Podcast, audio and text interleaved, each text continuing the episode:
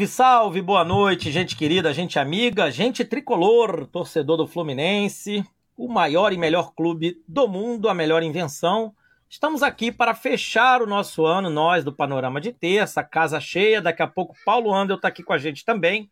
Ele está em outro compromisso, em outra live, falando de outras coisas. Nós, eu, Edgar, Jorge Corpas, André Horta e Tarcísio Tertuliano Vamos fazer aí um resumão do Fluminense, vamos fatiar em pedaços, vamos falar, claro, de prognóstico para o futuro, os fantasmas que são as possíveis contratações, eleições né, do dia 26 e tantos outros assuntos que houver interesse aí da galera que está com a gente. Já pedindo para vocês deixar aquele like maroto, deixar aquele curtir. Não curtir também, se quiser deixar, é bom que engaja de qualquer maneira, né? Porque chega nos amigos e nos inimigos. Boa noite para a turma que está aqui com a gente. Vou começar pelo Jorge Copas, que está lá hoje sem imagens, sem imagens, só com o seu querido avatar. Boa noite, meu amigo. Boa noite, Edgar. Boa noite, André. E bem-vindo, meu amigo, e boa noite ao TTP. Estamos aqui hoje em Sinop após uma boa chuva para irrigar a nossa soja do agronegócio. Caiu uma chuva boa aqui, mas estamos aí. Vamos falar de fusão. É uma época muito ruim, como já falamos, né? A época da, do, das especulações, dos disse-me-disse. É uma pior época do fluxo. E a internet ainda tem esse detalhe. É, a internet está igual às gestões do Fluminense, as candidaturas, né? Vai para lá, vai para cá. Mas aí, Jorge, daqui a pouco você estabiliza aí, a gente vai te ouvir. Bom, só primeiro um boa noite. André Horta, que está aqui comigo, resiliente, mostrando a cara também. boa noite, meu amigo, tudo certo? Boa noite, Edgar, tudo bem? Boa noite, Jorge, Tarcísio, amigos, amigos que nos assistem. Mais uma terça-feira juntos. Vamos entrar de férias, Fluminense já entrou, assim como o Jorge falou, uma época ruim mesmo, esse vai e vem do mercado, começam aqueles é, disse-me-disse de quem vem, quem não vem, né? Aqueles sites adoram empurrar jogador para o Fluminense, as cavadinhas, aquela coisa toda, mas a gente já tem ideia de mais ou menos do que o Fluminense vai tentar trazer e nós vamos debater muito aqui nessa nossa live. É, esse Fluminense da última década parece comigo na hora de escolher comida. Eu olho o cardápio inteiro e peço sempre a mesma coisa. É uma coisa estarrecedora. Tarcísio Tertuliano Paixão, que entrou aí de última hora. Obrigado, amigo, por estar aqui de novo. Ontem estivemos juntos. Né? Estamos juntos aí já a semana inteira. Daqui a pouco a gente vai completar bodas de papel machê. Tudo bem, Tarcísio? Boa noite, Edgar. Boa noite, André Horta. Boa noite, Jorge Corpas, que está George Corps está quase na mesma, vamos dizer, na mesma linha, né? Que eu aqui em relação ao mapa, só que ele está um pouco pro, no norte, eu estou aqui no sul. E a internet realmente nessa região centro-oeste aqui é difícil demais para a gente, a gente acaba passando muita raiva. Se chove, então, é lamentável. E aí eu e o Edgar aí estamos completando uma, uma maratona né, de lives, de, de, de, conversas assim. Eu fiz o cara a cara também com o Marcelo Diniz, né? E a live de ontem foi sensacional, a gente levou porrada, levou elogio, tive que passar gelol de um lado do corpo e passar talco do outro. Né? Foi sensacional. Eu acredito que hoje também vai ser sensacional essa live aí. E vamos tocar o barco, vamos ver o que nós temos para comentar. É isso. É, a live de ontem deu o que falar, né? Vamos lá, dá boa noite à turma que já se manifesta também. De novo, Felipe Cabral está com a gente. Grande abraço, Felipe Cabral. dando boa noite, acompanhando vocês. E as meninas do vôlei é verdade. O vôlei feminino do Flusão está em quadra. Está em quadra. Querida Jaque, grande beijo. Jaque é nossa parceiríssima. E o Felipe Cabral, acabou que teremos. É, a gente vai falar de. Mas vamos deixar para daqui a pouco. Vamos primeiro falar de, de outras coisas, né? Porque senão a gente não sai do, do, do, lugar, porque é o assunto que mais importa mesmo, né? Tanto que assim que nós fecharmos o, as nossas lives desse, dessa semana, o Panorama vai entrar de semiférias e as lives que forem conclamadas serão para falar, evidentemente, de política, né? Que é o assunto que, que com certeza pode ajudar a definir muita coisa para o nosso futuro. O Carlos Augusto também está por aí. Pessoal, manda aí a sugestão de vocês, pergunta, entra no assunto com a gente.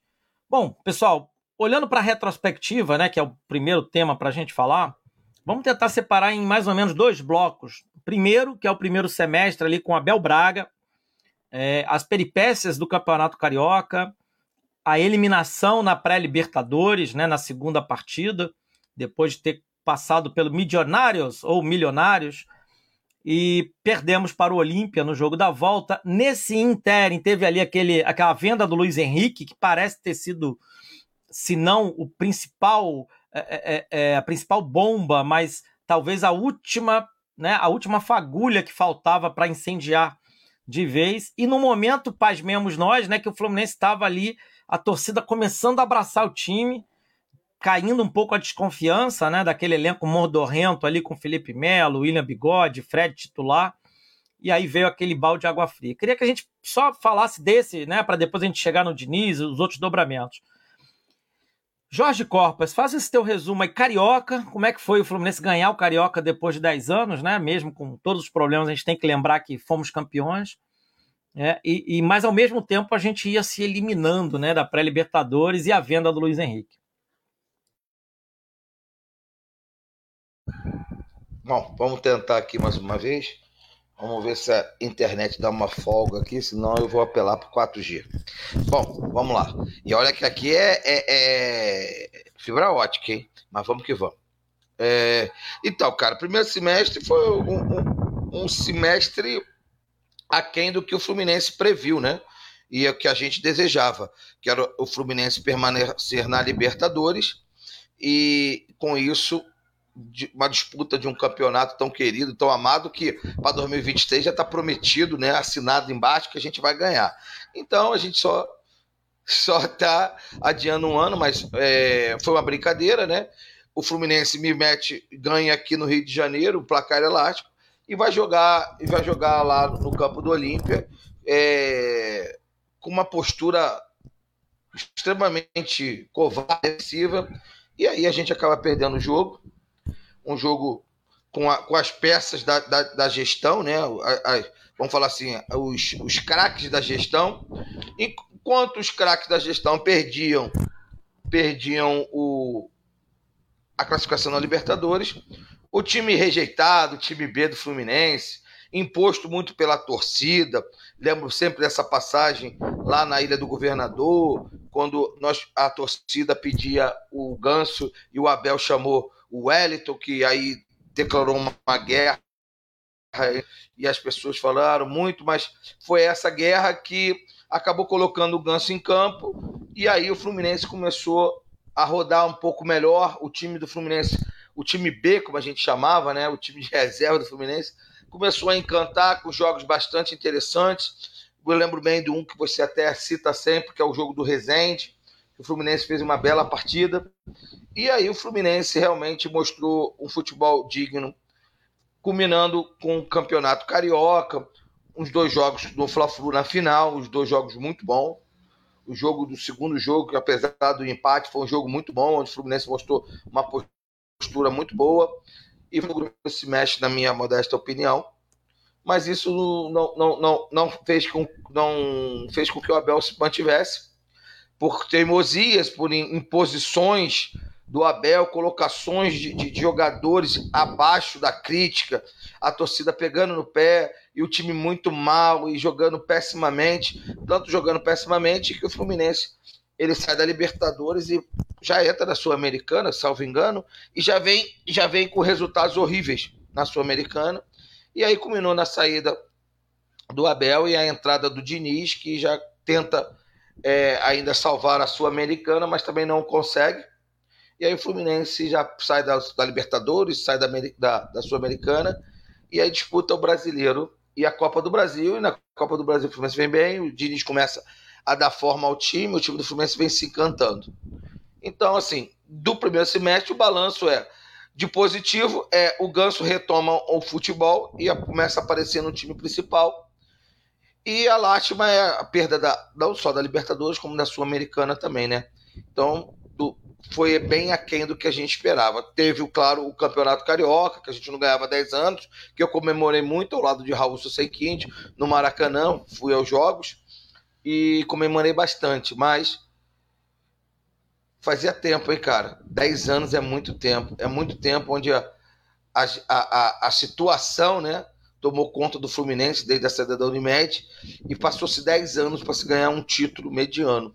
Então a gente precisa rever muita coisa. Esse aqui é o, o alerta que fica do primeiro semestre. Ah, Jorge, bom resumo, né? Você citou até jogos aí. É, nós começamos perdendo para o Bangu enfim, um tropeço, não adianta, ah, o time tá em forma, não tá em forma. Gente, o Bangu, um time semi-amador, não, não tem, não tem justificativo. E isso veio a se repetir em outros jogos, né? Placares de 1 a 0 o que o Jorge citou ali da questão do Abel ser xingado, era um jogo que o Fluminense estava ganhando do Aldax 1 a 0 e o Abel começou a retrancar o time para segurar a vitória contra o todo poderoso Aldax, né? E, e, enfim, e vou deixar os amigos falarem também. André Horta, para você, você acabou vendo, né, alguns jogos, conseguiu estar Sim. em loco. Basta fala um pouco desse primeiro semestre, mas claro, sem deixar. Você estava no Engenhão, André? Aproveitar, você estava no Engenhão na ida contra o Olímpia? Estava. Estava também e teve também no estadual teve um jogo no Engenhão também, que agora me esqueci quem foi. Foi um time pequeno também, não sei se foi Nova Iguaçu, que nós ganhamos de 1 a 0 também, que é 2 a 0 que o time até jogou bem. Mas, é, cara, é como o Jorge falou, o, nós iniciamos a temporada com um certo investimento. Né? Então a gente esperava mais no primeiro semestre. E o estadual, após 10 anos, nós conseguimos vencer em cima do nosso maior rival. É óbvio que a gente vai comemorar. É óbvio que nós vamos ficar felizes. Mas o estadual ele não é mais a mesma coisa quando nós éramos garotos. Infelizmente é assim. Quando a gente era garoto, uh, o estadual, todos os estaduais do país eram mais importantes que o Campeonato Brasileiro. E as pessoas não estavam nem aí para a Libertadores também. Começaram a se preocupar mais assim na metade dos anos 90 em jogar Libertadores e começar a participar de torneios né, internacionais, tanto que a Sul-Americana nem existia, cada hora era um nome, então era uma zona uh, a Comebol, né? Depois que foi se organizando. Então, evidente, mas para mim dura uma semana, entendeu? Para garotada, que tem entre 6 e 12 anos, 13, para eles é excelente. Esses moleques têm que ver título. Essa criançada tem que ver título. Eles têm que ver time. Porque eles precisam ter também um ídolo. E eles que vão escolher. Isso não vai ser imposto por ninguém do Fluminense. Isso são eles que vão escolher. Vai ser o Cano, vai ser o Ganso, vai ser o André. É, mas aí você precisa também ter títulos para segurar essa garotada. Senão a gente perde para o Flamengo. Não vai perder para o Vasco nem para o Botafogo, porque eles hoje em dia estão muito fracos. O estadual no Rio hoje só tem Fluminense e Flamengo. Né? Provavelmente ano que vem será a mesma coisa. Talvez o Botafogo consiga. O Vasco vai estar se estruturando. O Botafogo talvez tente algo. Vamos ver. Mas acho que vai ser Fla-Flu. E o Flamengo poderia ter sido tetracampeão carioca. Nós impedimos. Mas perdemos títulos para eles seguidos. Então ficou só entre os dois. E é claro que vamos comemorar. Mas aí vem a Libertadores, que nós fracassamos. Nós ficamos na pré-Libertadores. A pré-Libertadores não é a Libertadores. Não é? Então, assim, como é que você vai ficar satisfeito com isso? Ainda mais da forma como foi eliminado. Tinha feito até um bom jogo contra o Olímpia no, no Engenhão. Mas aquele gol que o Fábio, infelizmente, se equivocou saindo, levamos um gol besta. Lá não jogamos nada e acabamos perdendo os pênaltis. Né? E fomos para a Sul-Americana, num grupo também ridículo. E nós não conseguimos classificar. Mesmo, mesmo enfiando 10 a 1 né? na última rodada numa equipe modestíssima também. Então, cara, foi o primeiro semestre assim razoável em termos assim do título, porque quero ganhar a Libertadores, uh, até a Sul-Americana mesmo, a Copa do Brasil, o brasileiro, só estadual não dá, só estadual não basta.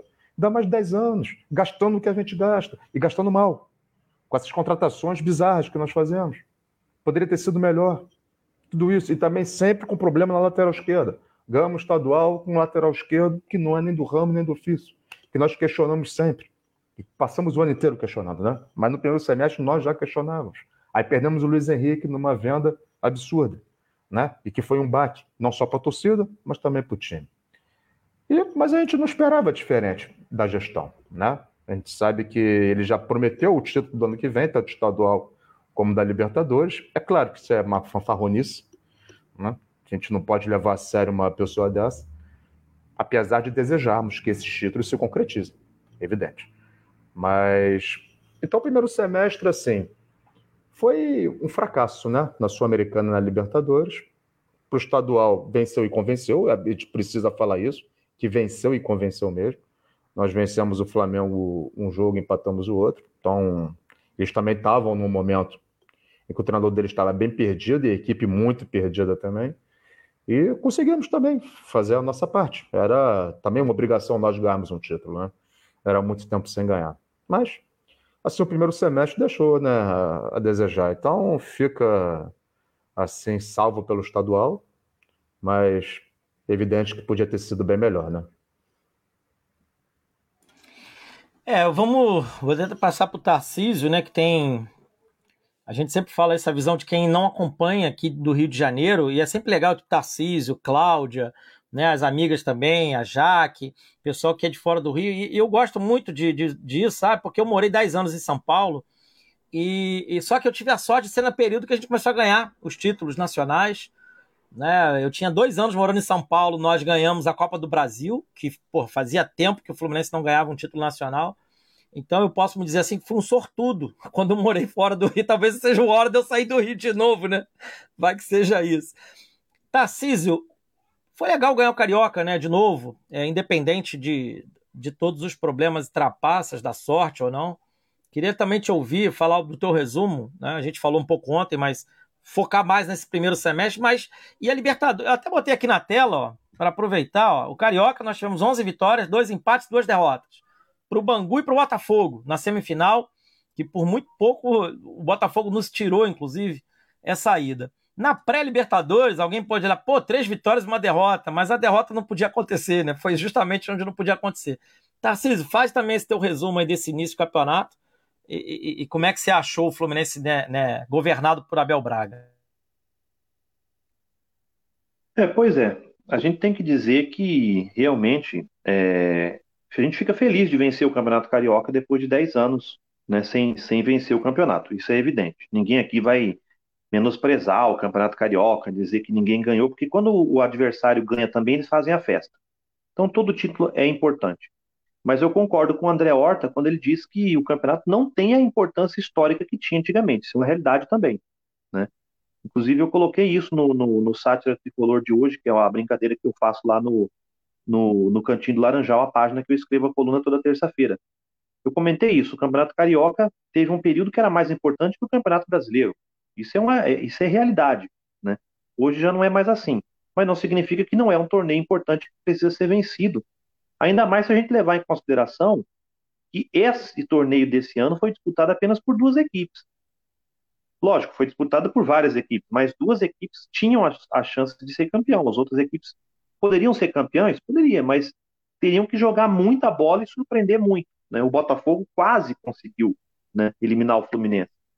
O Fluminense, como vocês disseram, começa perdendo o campeonato na estreia para o Bangu, e sempre a primeira rodada dos campeonatos regionais, é, seja o Campeonato Paulista, o Campeonato Carioca, o Gaúcho, ele reserva alguma surpresa desagradável para os times grandes né, em relação aos pequenos. Por quê? Porque eles vêm de férias, vêm daquela farra e tal, e os pequenos já estão se preparando porque aquilo ali é a vida deles. Talvez eles só joguem aquele torneio, né?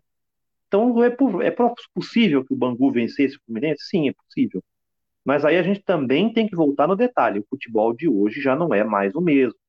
Como bem disse o Edgar aí, o Bangu é praticamente um time semi-amador, não é mais o Bangu de antigamente. Então, mesmo com toda a preparação, física, que eles estariam no momento melhor, realmente físico e tal, porque eles têm uma pré-temporada muito melhor e mais aplicada que o time grande, que está todo mundo de férias, todo mundo na bagunça, na festa, a diferença técnica ainda é muito grande. Então, com todo respeito aos atletas do Bangu, ao time do Bangu, à história do Bangu, o Fluminense não poderia perder daquela forma que perdeu, com aquele futebol horroroso. Né?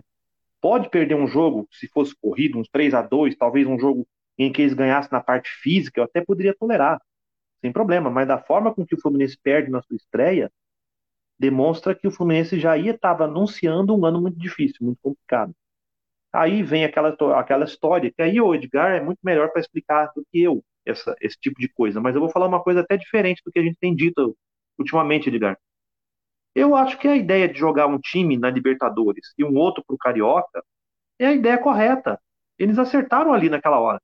O problema, para mim, e aí eu, por isso que eu digo que você é muito mais, muito mais capacitado de, de, falar isso do que eu. Para mim, o grande problema foi a demora em substituir nesse time A da Libertadores pelas peças do time B que estavam voando. Porque quando você percebe que o nível do time B está maior que o time A, né, em algumas peças ali particularmente, você já tem que fazer esse enxerto o mais rápido possível. Para que esse time A possa ter realmente condições de disputar a Libertadores, que a gente não foi na Libertadores, foi a pré ou a Sul-Americana. Então eu acho que houve essa demora. A ideia de dois times é muito boa, mas a demora que teve de você trocar essas peças que estavam muito melhores no time B, das peças que estavam muito abaixo no, no, no time A, é que talvez tenha causado essas eliminações. E aí o Abel cai junto, e aí vem o Fernando Diniz, e o Fernando Diniz acaba promovendo, né, mais adiante, essas, essas manutenções dessas posições. É evidente que o Edgar vinha anunciando isso nos mapas que ele desenhava, nos programas que ele fazia, né, das posições que, como ele dizia, os jogadores nesse esquema do Fluminense, né, que é muito ativo e muita rotação de bola, precisariam ser jogadores mais com mais jovialidade, com mais físico, né? E esse time A não tinha isso, e o time B tinha. Então eu acho que o grande fator para desequilibrar essa primeira parte do Fluminense foi a demora em identificar as peças que estavam muito bem no time B e já transferi-las para o time A, para que o time não caísse na liberta, pré-Libertadores. O time não jogou a Libertadores, viu, gente? 2022, jogou a pré. O Fluminense nem conseguiu chegar à Libertadores. E aí não, não cairia na Sul-Americana dessa forma tão, tão deprimente como caiu, né? Então eu acho que é isso, Edgar. O ponto-chave é esse: a demora em reconhecer os erros e corrigi-los. Talvez por isso o Abel tenha caído, por isso que a direção tenha optado pelo Fernando Diniz. De princípio, eu acho que é isso, é um resumo do que eu estou fazendo aqui. Aí é melhor, claro, você, Edgar, é muito melhor do que eu para explicar esse processo todo. Maravilha, Tarcísio. A gente, eu vou ler alguns comentários aqui também. E aí, uma curiosidade dentro da fala de vocês, né? A gente citou, acho que não sei se foi o José, foi você que citou a questão do jogo do Resende, que eu falo mesmo. Foi uma, não foi só por ser uma vitória por 4 a 0 mas foi um jogo, para quem, quem se lembra, o Fluminense jogou assim, sem deixar o Resende ver a bola, né? E depois, quando já estava 4 a 0 aí vieram as substituições, aí o time ficou mais. tirou o pé, vamos dizer assim. Mas foi um jogo assim perfeito. E aí eu gosto de pegar aqui as escalações rapidinho, né, pra gente ver o, o Fluminense na estreia contra o Bangu. Marcos Felipe, Samuel Xavier, Nino, David Braz, Cristiano, Felipe Melo, André, Natan, Iago, Fred e William. E aí, quando a gente vai desse jogo contra o Rezende, já tem Marcos Felipe, Samuel Xavier, Lucas Claro, Manuel, Pineida, Wellington, Martinelli, Nonato, Ganso, Arias e Cano. É, o, o, o, quinteto aí, né, digamos assim, Martinelli, Nonato, Ganso, Arias e Cano, eram os que faziam realmente esse time funcionar. E a defesa era ignorada. Esse jogo contra o Rezende mesmo, a bola sequer passava no pé do, dos zagueiros, do Wellington, e o Wellington estava em campo, hein, gente? E foi um jogo assim que eu até brinquei, eu lembro claramente, eu estava no pós-jogo, eu brinquei, que eu falei, cara, ignoraram a existência do Wellington, falaram, garoto, fica no campo aí, deixa a gente jogar bola aqui. Até o Pineda ajudou, né? Porque o Pineda a gente faz um monte de brincadeira porque ele é, ele é precário em relação ao que nós temos aqui. Mas ele é um jogador muito que foi muito mais útil do que o Cristiano porque ele sabia tocar na bola. Então ele participava daquele toque de bola, né? De, de, de... ele não era o tipo Caio Paulista que corria com a bola, depois olhava para trás e voltava a bola lá para trás, né? O Pineda tocava para frente, tocava para o lado, ou seja, articulava. E aí o, o, o Tarcísio, Jorge e André, para mim o, o, primeiro semestre foi salvo né? E, e eu sempre falei muito isso, pelo time B. O time B gerou não só uma dúvida no treinador, porque o que você falou, TTP, na, na, na pré-Libertadores, era o time da gestão. Tentou-se criar uma narrativa de que aquele time seria o time a levar o Fluminense à Libertadores. Tá? Não deu certo. Né? Porque, e nós avisávamos aqui nos nossos programas, nas colunas, nas nossas resenhas, e muita gente também do universo tricolor estava falando que aquele time não conseguiria. Já o time B no Carioca deu um alerta. Então, quando veio o revés contra o Olímpia, o Abel não teve jeito, ele teve que misturar os dois times. E aí, quando ele mistura os dois times, o Fluminense consegue fazer aquela reta final contra Botafogo e Flamengo e, e ganhar o título. Né? E nada vai me tirar da cabeça de que o Fluminense só foi campeão porque tinha aquele time B apresentando futebol que era um contrassenso, gente. A, a, a, torcida na arquibancada gritava os nomes dos jogadores, o Arias, que era reserva, incompreensivelmente, o Ganso, que era reserva, o Cano, que era reserva. né? E o Cano nos salvou naquele Botafogo, né? Foi o destino. O Cano fez um gol ali meio de peito, de barriga, de umbigo, sabe-se Deus como, e nos salvou. É, enfim, e termina aí como grande artilheiro da temporada. Não sei se vocês querem acrescentar mais algo, gente, mas eu, eu fiquei no resumo mais, tentei só botar um chantilly no que vocês falaram, que já foi perfeito. O Edgar, é, é, é incrível, né? Esse time da gestão, ele estreia sem o Luiz Henrique no time. Isso é, é, é a coisa mais engraçada e mais absurda. William Bigode no lugar do, do Luiz Henrique. É, é, é de, de, de, deixar qualquer um louco, velho. E aí, assim, a gente começa o ano perdendo um craque de bola como o Luiz Henrique e termina o ano, que a gente vai entrar agora, perdendo o Matheus Martins. É uma beleza ser tricolor, velho.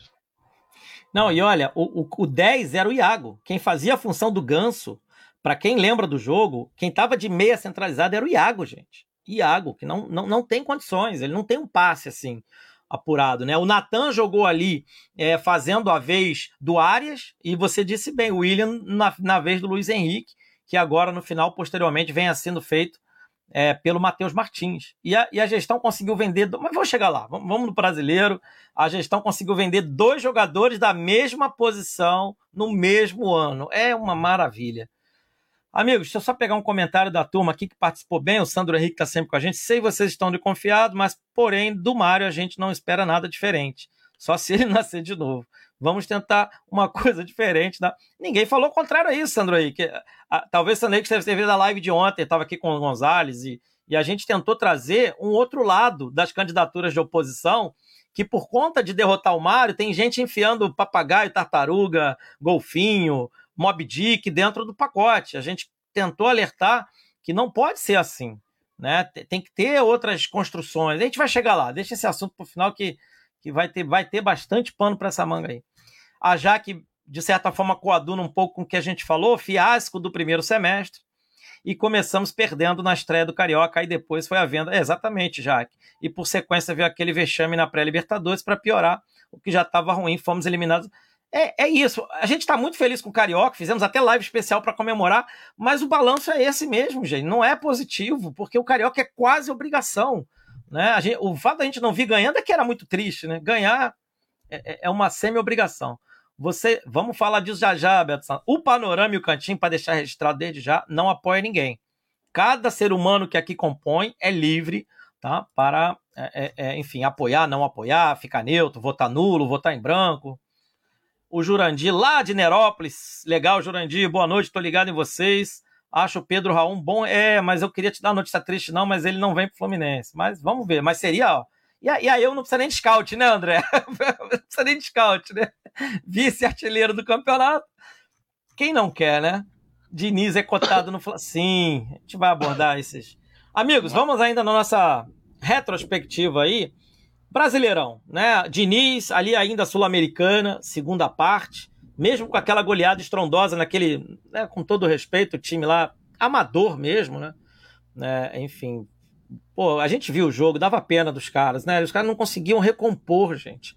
Era uma coisa assim, eu nunca tinha visto isso. Quer dizer, já vi, mas não numa Libertadores, numa Sul-Americana, num Campeonato Internacional, nunca tinha visto isso. Talvez aquele Espanha e Tahiti, né? Mas era um jogo quase festivo aquilo, aquela Copa das Confederações, era, um, era uma coisa meio sui generis. Inclusive o placar foi o mesmo, né? 10 a 1 também. Eu só tinha visto daquele jeito, né? É, enfim. E aí não deu, porque o Fluminense precisava ainda de outra combinação de resultado. No brasileiro, há ali um início com o Diniz muito bom, né? Chegamos a ter uma invencibilidade gorda, graúda. Aí veio aquela oscilação, que é natural também, né? Ninguém aguenta o ritmo o tempo inteiro. Terminamos bem de novo. Se a gente fizer assim, esquecer o ano como as outras coisas, se a gente fizesse de conta que foi só do Diniz no campeonato, que é esse exercício que eu quero que vocês façam, por isso que eu estou provocando, para a gente esquecer um pouco o meu semestre, senão a gente vai é, pegar coisas viciadas lá do passado.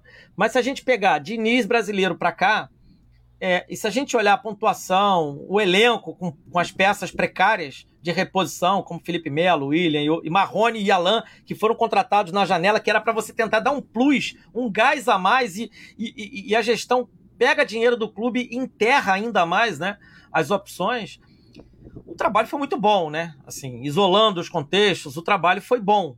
É, é, esse resultado de terceiro lugar. Claro que não é o que a gente quer, a gente jamais vai comemorar um terceiro lugar. É, então eu queria que vocês fizessem também esse, esse exercício só do Diniz para cá. Jorge Copas, dá para separar? Dá para fazer a provocação que eu fiz ou não tem jeito? Oh, eu queria lembrar a você, antes de, de tudo, que nós tivemos esse ano, na, terminou o campeonato na terceira. Tivemos duas grandes sequências de invencibilidade, viu? É bom lembrar isso. E que Diego exaltou uma com a Bel, se eu não me engano, e depois outra com o Diniz. E, e assim, a do Abel, o time jogando mal, mas ganhando de 1 a 0 os primeiros. É, e aí a torcida tá reclamando de quê? Ainda teve essa também, lembra disso também? Então, o Brasileirão, cara, o Fluminense, o segundo semestre, vamos pro segundo semestre, que é o que interessa. Segundo semestre, o Fluminense é, já jogando Copa do Brasil e, e, e, Brasileirão, o Fluminense começa a melhorar, apresentar um, um futebol chegou uma, uma, época até ser chamado o melhor futebol do futebol brasileiro, né? Deram esse adjetivo ao Fluminense de Diniz, o dinizismo, etc e tal.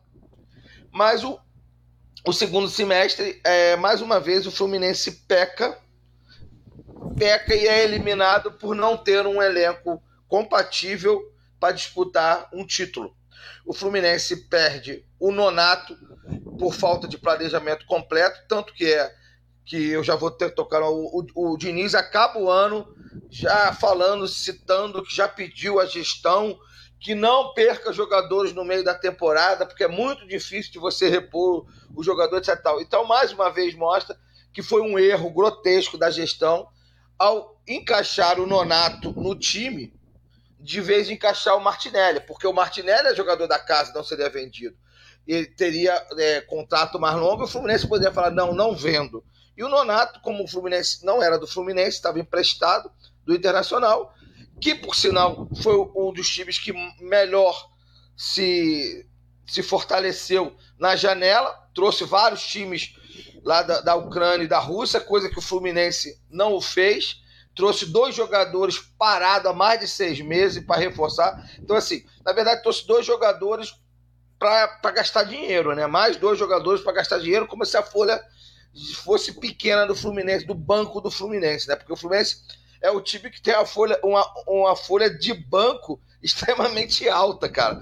E qualquer time sério aí depois vai falar: ah, não, o Fluminense tem dinheiro. Não, o Fluminense tem dinheiro. Gasta mal, né?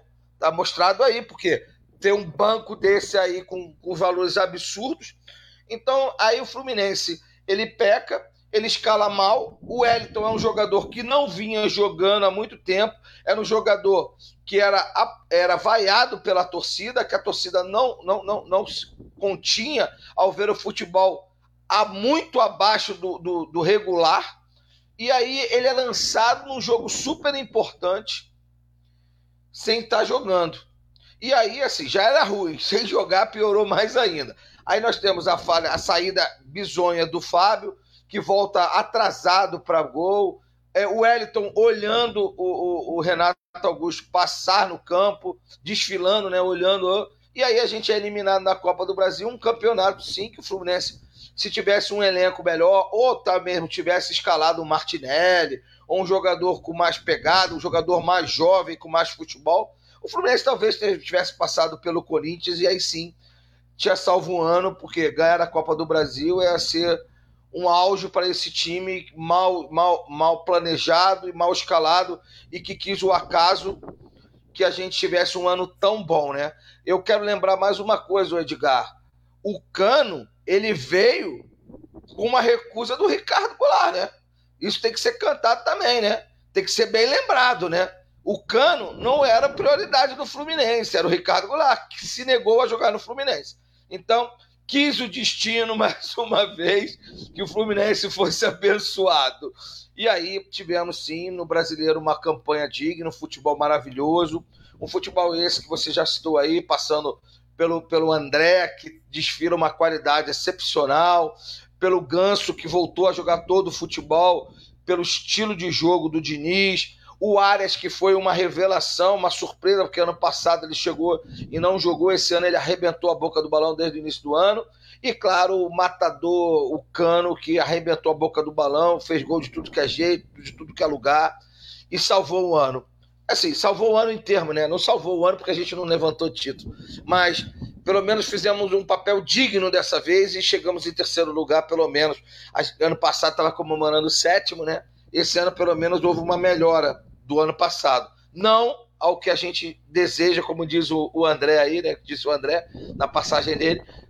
A gente é acostumado a títulos, a, a, a, a comemorar vitórias e títulos, né? Não foi dessa vez, né, André? No segundo semestre não houve isso. Bem lembrado, Jorge. E além do Cano, né, além do, da coisa do Goulart Cano, a diretoria queria o Gilberto antes, atacante Gilberto, né? Que acabou indo pro, pro, pro Japão, time árabe, é, não, Japão. Então, e a gente fez leilão pelo Natan com também com o Santos. A gente precisa lembrar. Então, as, e eu tenho lido notícia agora que vai mudar a postura de contratação a pedido do Diniz. Vamos ver. A gente vai falar. O Edmilson está sendo bem mal educado aqui nos comentários. Eu não vou botar seu comentário, Edmilson. Muito mal educado. Vou dar boa noite. Vou ser diferente de você. Vou te dar boa noite. Desejar que você venha em paz, sem pedras na mão. Não está satisfeito com a nossa live? Abre aí tua live aí no teu canal aí, velho. Boa sorte. Aí pede aí que eu vou lá e dou like no teu, no teu vídeo lá, sem problema. André Horta, brasileiro, Copa do Brasil, faz aí o teu pacote também o Nonato, né, um ponto interessante do Jorge. E eu sempre falei isso aqui também, cara, se você já sabia que perderia o Nonato, não era melhor ele não ser tão importante assim no time? Ou será que o Diniz chegou a acreditar que o Mário pudesse segurá-lo? Edgar, o Nonato, assim, ele foi útil, né? Evidente que ele foi útil. Só achei que umas lamentações foram exageradas. É, mas podia você ter trazido um outro jogador. Mas nós trouxemos Marrone e André né, e André e o Alan. E os dois não, não fizeram nada. Né? Mas assim, vamos pensar que nós jogamos um brasileiro inteiro e a Copa do Brasil sem um lateral esquerdo. Né? Foi o ano todo improvisando. Para chegar agora no final, mesmo que o Alexander tenha sido lateral de ofício, no Mirim, né? infantil, ele passou para a volância. Né? Mas mesmo assim, ele foi bem, assim como o nosso outro lateral, Calegari, também improvisado, também estava indo bem, até se lesionar. Né? E eu estava com temor do Calegari ali, porque eu achava uma covardia fazer isso com ele. Né? Porque não é fácil fazer isso. Não é fácil você jogar na lateral esquerda, né? Sim, todo mundo criticado, e você joga no Fluminense, porra, tem um peso enorme, tem a torcida que tá cobrando, tá todo mundo insatisfeito. É diferente, e ele deu conta do recado, e o, o garoto também, o Alexandre, entendeu? Ainda tem o Marcos Pedro. Mas você viu, o Alexandre entrou três jogos, né? Jogou três jogos. Somente contra o São Paulo, que ele entrou e, assim, jogando contra um grande clube, perdendo, com o Maracanã com bom público, o cara não sentiu peso nenhum, ainda chutou a gol, o goleiro espalmou e o cano empatou. Assim, demorou o campeonato inteiro para botar um garoto desse. O Marcos Pedro poderia ter jogado também, né? Então, assim, houve desperdício de certas peças na base que você poderia ter aproveitado mais, né? Xerém é para isso mesmo, é para você utilizar para dar o retorno esportivo e mais adiante o financeiro, que é evidente que vai ter que dar também. Né? Mas eu acho que, voltando a não ter o lateral esquerdo, e você faz uma campanha dessa também com o time, tendo, né, não tendo banco assim, você não tem muita coisa para mudar né, no, no, segundo tempo. Você fez uma boa campanha. Eu achava que foi muito difícil. O Palmeiras, que o Palmeiras jogou, o que o Palmeiras fez, você tirar esse título do Palmeiras, seria difícil demais. Difícil mesmo. Né? Então, eu acho que tendo um pouquinho mais de elenco, talvez desse. É claro que a gente perdeu o jogo bobo, né, cara? Assim, perdeu para o Atlético Goianiense no Maracanã, perdeu os dois jogos para o Inter, empatou os dois com o Santos. Assim, são pontos perdidos que você poderia ter se aproximado, né? Ter tentado alguma coisa a mais. O próprio Palmeiras empatou os dois jogos, né? Aquela vez. Tarcísio falou ontem, quando o Palmeiras enfrentou Flamengo e Fluminense, os dois desperdiçaram a oportunidade. O título ficou encaminhado mesmo para o Palmeiras, entendeu? Porque eram os dois que podiam bater. O Corinthians também não tinha conseguido. Também empatou, se eu não me engano. Então, perdeu a oportunidade ali, aí ficou difícil demais. Mas aí você vê, o time fez ótimas partidas. Né? Acho que o Atlético Mineiro, para mim, foi o, a melhor partida nossa no, com o Diniz no, no Maracanã. Acho que foi das grandes exibições, essa foi a melhor. Né? Nós, quando perdemos para o Flamengo de 2 a 1 também no primeiro turno, nós jogamos muito bem também. Era para ter fiado uma carroça neles e acabamos perdendo de 2 a 1 Também foi um outro jogo bom. Né? Mas o Atlético Mineiro foi a melhor partida. E é claro que sempre tem a oscilação, todo mundo passa por isso. O Palmeiras é que o menos passou. Então, quando houve esses problemas, tinha muita aquela insistência. Tirou um zagueiro, Felipe Melo. Tirou um zagueiro, Felipe Melo. Tirou um zagueiro, Felipe Melo. Aí entrava o Ed, entrava não sei quem. Coisas que não resolviam, entendeu? E tanto que esse negócio de tirar um zagueiro e pôr o volante, ou encher o time com mais atacantes, só vencemos uma partida assim lá. O resto empatou, perdeu, né? Mas, assim, para ficar em terceiro, evidente que não vamos comemorar, foi uma campanha digna, foi uma campanha muito boa. Mas a Copa do Brasil nós poderíamos ter vencido. Porque numa final tudo pode acontecer. E nós entregamos para o Corinthians. Aqui no Maracanã era para sair com uma vitória tranquila. E nós entregamos dois gols para o Corinthians. Dois gols. empatamos um jogo que deveríamos chegar com uma vantagem lá em São Paulo. Só que chegamos em São Paulo e não jogamos. O Fluminense não entrou em campo naquele dia. É claro que o placar foi exagerado. Também não jogaram para enfiar três na gente. Mas Houve problema na escalação, aquela falha do Edson, a falha do, do Fábio. Infelizmente, mais uma no ano. Né? A gente sabe que ele foi um grande goleiro, mas falhou muito esse ano pelo Fluminense, muito mesmo. É, inclusive o jogo que nós vencemos. Então, isso que é grave, isso é um é problema. Eu espero que seja corrigido. Mas a Copa do Brasil era uma taça que a gente podia ter levantado. Entendeu? Aí sim, é um torneio muito importante mesmo. É claro que o brasileiro é mais importante que a Copa do Brasil. Mas a Copa do Brasil é um título bacana, é um título que te dá uma grana boa. E o Fluminense também precisa ter dinheiro, até para fazer as suas programações, gastar bem, evidentemente pagar o salário de todo mundo em dia, pagar o FGTS, sempre trazer bons jogadores, sempre estar tá trabalhando dessa maneira mais tranquilo. Se você ganhou 42 mil... 40 milhões agora no brasileiro, olha quanto você poderia ter ganho na Copa do Brasil. Olha quanto nós deixamos de ganhar. Já tinha o fiasco do primeiro semestre que você jogou dinheiro fora. Já se vende muito mal jogador. Então, se você conquista títulos, você não precisa ficar vendendo jogador assim no desespero. Porque conquistas trazem premiações. Boas campanhas e você brigando por título, a torcida foi, cara. A torcida acompanhou, a torcida botou a cara no estádio, ela foi. E jogo fora, ela lutava a parte do visitante. Então a torcida foi muito ao Maracanã. Ela apoiou o time. Então teve essa sinergia também. Entendeu? Então foram poucos jogos assim. Com prejuízo evidente no estadual tem muito, mas nesses outros jogos a torcida foi. Entendeu? Então, se infelizmente no Maracanã você tem que ter 30 mil pessoas para não ter prejuízo, foram vários jogos com o público acima. Né? E acredito que se mantenha para o ano que vem isso também, porque vai chegar numa mais embalado. Agora, assim, o segundo semestre deixou a desejar nessa parte da Copa do Brasil para mim, porque podia ganhar.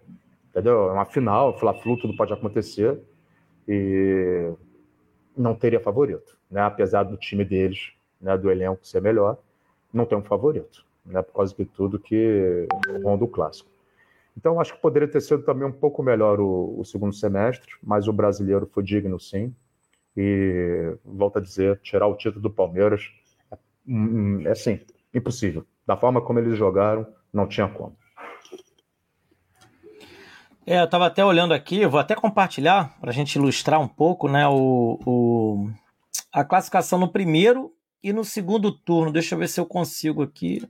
Vou conseguir sim. Ah, tá aqui. Essa aqui é a classificação do primeiro turno. Foi inclusive a, a, a, o Palmeiras fez ali. E a pontuação dos primeiros colocados foi pior do que no segundo. Olha o que aconteceu no segundo, que é uma coisa muito interessante né, da gente analisar aqui. O Fluminense fez 34 pontos, Palmeiras, por exemplo, 39. No segundo turno, o Fluminense fez mais pontos, fez 36. Mas os da frente, né, fizeram mais. Ou seja, o Inter fez 43, foi o campeão do segundo turno, moral, né? Sei lá. Antes tinha até um troféu, né? A, a CBF chegou a ter um troféu para cá. Eu, eu achava isso legal, eu acho que é bacana também, né? N não deixa de ser. O Palmeiras não foi o campeão do segundo turno, mas fez mais pontos do que ele mesmo fez no primeiro. Ou seja, a galera puxou tudo para cima, né? O Fortaleza ficou na nossa frente e a gente melhorou, mas ficou em quarto, ou seja, ficou até uma posição abaixo e vai muito de encontro aí. Ou seja, a, a, aquela aparência de que nós fomos piores no segundo turno não se, não se materializa em pontos. É, nós fizemos mais pontos do que nós fizemos no primeiro. E aí, uma coisa que eu lamento muito, André, você estava falando a questão da Copa do Brasil e tal, realmente não foi. É, aquela derrota para o Corinthians foi muito naquele gol dado pelo Fábio e pelo Wellington.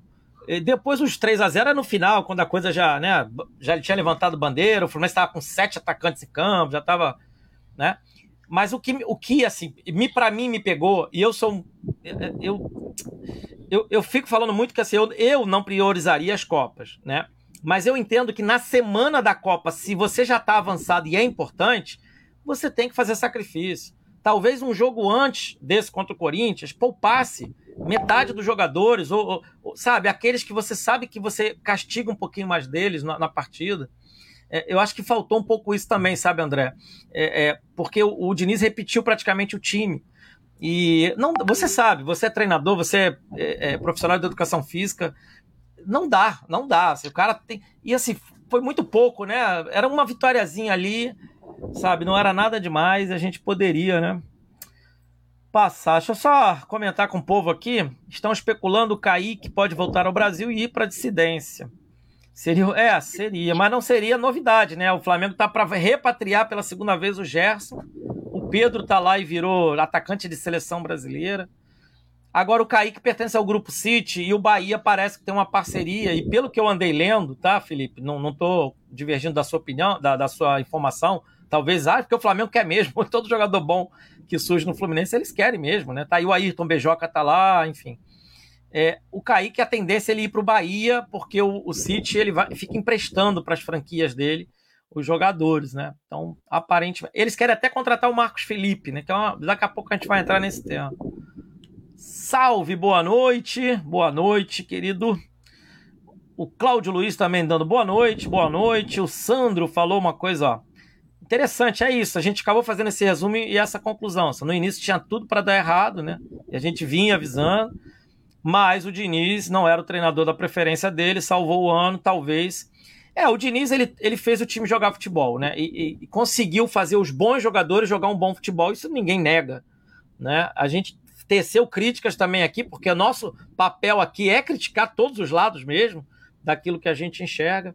Por exemplo, eu estou fazendo essa ponderação, talvez o Diniz pudesse ter feito um rodízio e priorizar nessa reta final Copa do Brasil, talvez tivéssemos tido melhor sorte não é garantia, mas te daria, te daria mais elementos, né? Os jogadores estariam mais bem fisicamente para o jogo, você não, não, há, não há dúvida. Gente, eu queria aproveitar que a galera está muito preocupada com as questões de contratações, saídas, entrar um pouco nesse tema, tá, Jorge? TTP caiu, tá falando comigo no privado, tá tentando reconectar. Beleza. As especulações são, Matheus Martins, né, já era fava contada, só estão esperando vir um, uma maneira melhor de anunciar isso daí talvez esperando passar a eleição, mas todo mundo já sabe, né? E aí as especulações de vinda, Reinaldo, praticamente certo, né? Todo mundo já sabe, a gente já sabia já há uns três meses, né? Devia falando isso Sim. aqui. É, tem aí o Thiago Neves, falado pelo próprio presidente numa live, se é verdade ou não, mas ele deixou falar, ah, vamos talvez pro Carioca. E aí, Alexandre Pato, foi uma notícia que surgiu esses dias. Já né? tinha ouvido e... antes. Pois é. Então me ajudem aí com outras que vocês lembrem. E o pior, né? As saídas. Uh, dificilmente garantiríamos a permanência do Arias. Ele deu uma, uma, uma entrevista já em tom de despedida. Tomara seja um, algo ali momentâneo. E de verdade, viu, André? Independente de, de eu não querer o Mário presidente, se ele se mantiver e conseguir segurar o Arias, vai ser passivo da gente elogiar claro, aqui. Claro. É, é, isso que a gente quer, inclusive. Sim, sim. Quando a gente é critica, a gente quer que mude o rumo, né? Claro. E até tem um comentário aqui de um amigo, ó. É, cadê? Não sei se foi o José. Foi o José, ó. O Zé Henrique, ó. A torcida que ia ao estádio demorou a pedir as mudanças, mas só mudou por conta da torcida. Exatamente isso, Zé. Positivo. Exatamente. Né? Então, assim, é para isso que serve uma torcida crítica, lives como a nossa, que tentam pegar no, no, calcanhar, porque o que a gente quer é o bem do Fluminense. Jorge, vai lá, falei demais. É, o é, que, que você está vendo dessas especulações? Qual é a expectativa, né, para a próxima? Claro que tudo vai passar pela eleição, é evidente. Ah, é, então, mas a eleição, é, bom, você sabe minha opinião já, né? É, para mim é favas contadas, mas a gente vai falar isso depois. Bom, é, a, a última entrevista do Diniz no Jogo Bragantino, ele pedir ao presidente para que mantenha o time até o final da temporada, isso me, me, me, causa até um ânimo maior. Porque é exatamente o que o Fluminense tem pecado ao longo dos anos. Inclusive, na primeira passagem do Diniz no Fluminense, ele teve que remontar o time no meio do campeonato. E a gente sabe disso. Everaldo e Luciano, eles saíram, eles foram vendidos no meio da temporada. Depois ele teve que armar o ataque de novo do Fluminense. E aí, cara, é claro, no meio. trocar o carro com a roda andando é muito mais difícil, a gente sabe disso realmente. E o plantão era muito menor e não tinha de onde tirar muita coisa, aí se apela para os garotos. Toda vez que o Fluminense não tem, não tem dinheiro, não tem jogador, a gente apela para os garotos. É uma pena, porque o, o, a base do Fluminense é muito rica. Eu acho, e, e minha opinião seria ver o Fluminense é, testando esses garotos primeiro antes de ir ao mercado contratar jogador. Entendeu? A gente vai contratar o Reinaldo, legal. Ah, o Alexandre é improvisado, meio campista, concordo plenamente. Mas você tem o Marcos Pedro lá. A gente não testou esse garoto hora nenhuma. Esse garoto já tem 21 anos. Ora bolas, cara. O jogador com 21 anos, ou ele serve ou ele não serve, gente. A verdade dos fatos é essa. Não tem muito que. que ou, ou ele serve para jogar no, no, time principal, ou não. Ou, ou vende ele, sei lá, doa, sei lá qual o termo que vocês queiram usar. Então, assim, é, essa época, como eu falo sempre, é muito ruim, né, Edgar? A gente fica à mercê de muita, muita fake news aí. A princípio, o Reinaldo já está fechado mesmo, é a pedido do Diniz. Como ele também falou na entrevista que ele quer um, um jogador é, para manter o elenco e ter uns jogadores pontuais, então assim acho que é, eu estou contando como quatro entendeu? Porque não vai vir pacotão dessa vez. Então a gente só tem mais três jogadores para chegar. E eu acho que o nosso elenco ele, é, ele, ele precisa de mais jogadores para se fortalecer. A não ser que esse ano o Fluminense realmente vá à base buscar jogadores para suprir o elenco. Porque o Fluminense viu-se que faltou elenco esse ano. E a gente precisa de elenco. E você contar com Felipe Melo, William, cara, não adianta, não, não vai rodar. A gente falou isso desde o início do ano. Não existe nenhum, nenhum clube de futebol na história que seja campeão com, com, com, a quantidade de jogadores acima de 30 anos como o Fluminense tinha. Ou tem, né? Melhor dizendo. Então isso é um erro. A gente precisa ter uma mescla. Eu, aí ele falou que a, é, a entrevista do gestor foi: ah, mas o, o time de Remo tem jogadores experientes e citou o Diego. Cara, que azar, o Diego tá saindo esse ano. Será que ele vai mandar embora os outros que tem aqui do Fluminense também? Entendeu? E enxugar nosso elenco e baixar a idade do nosso elenco?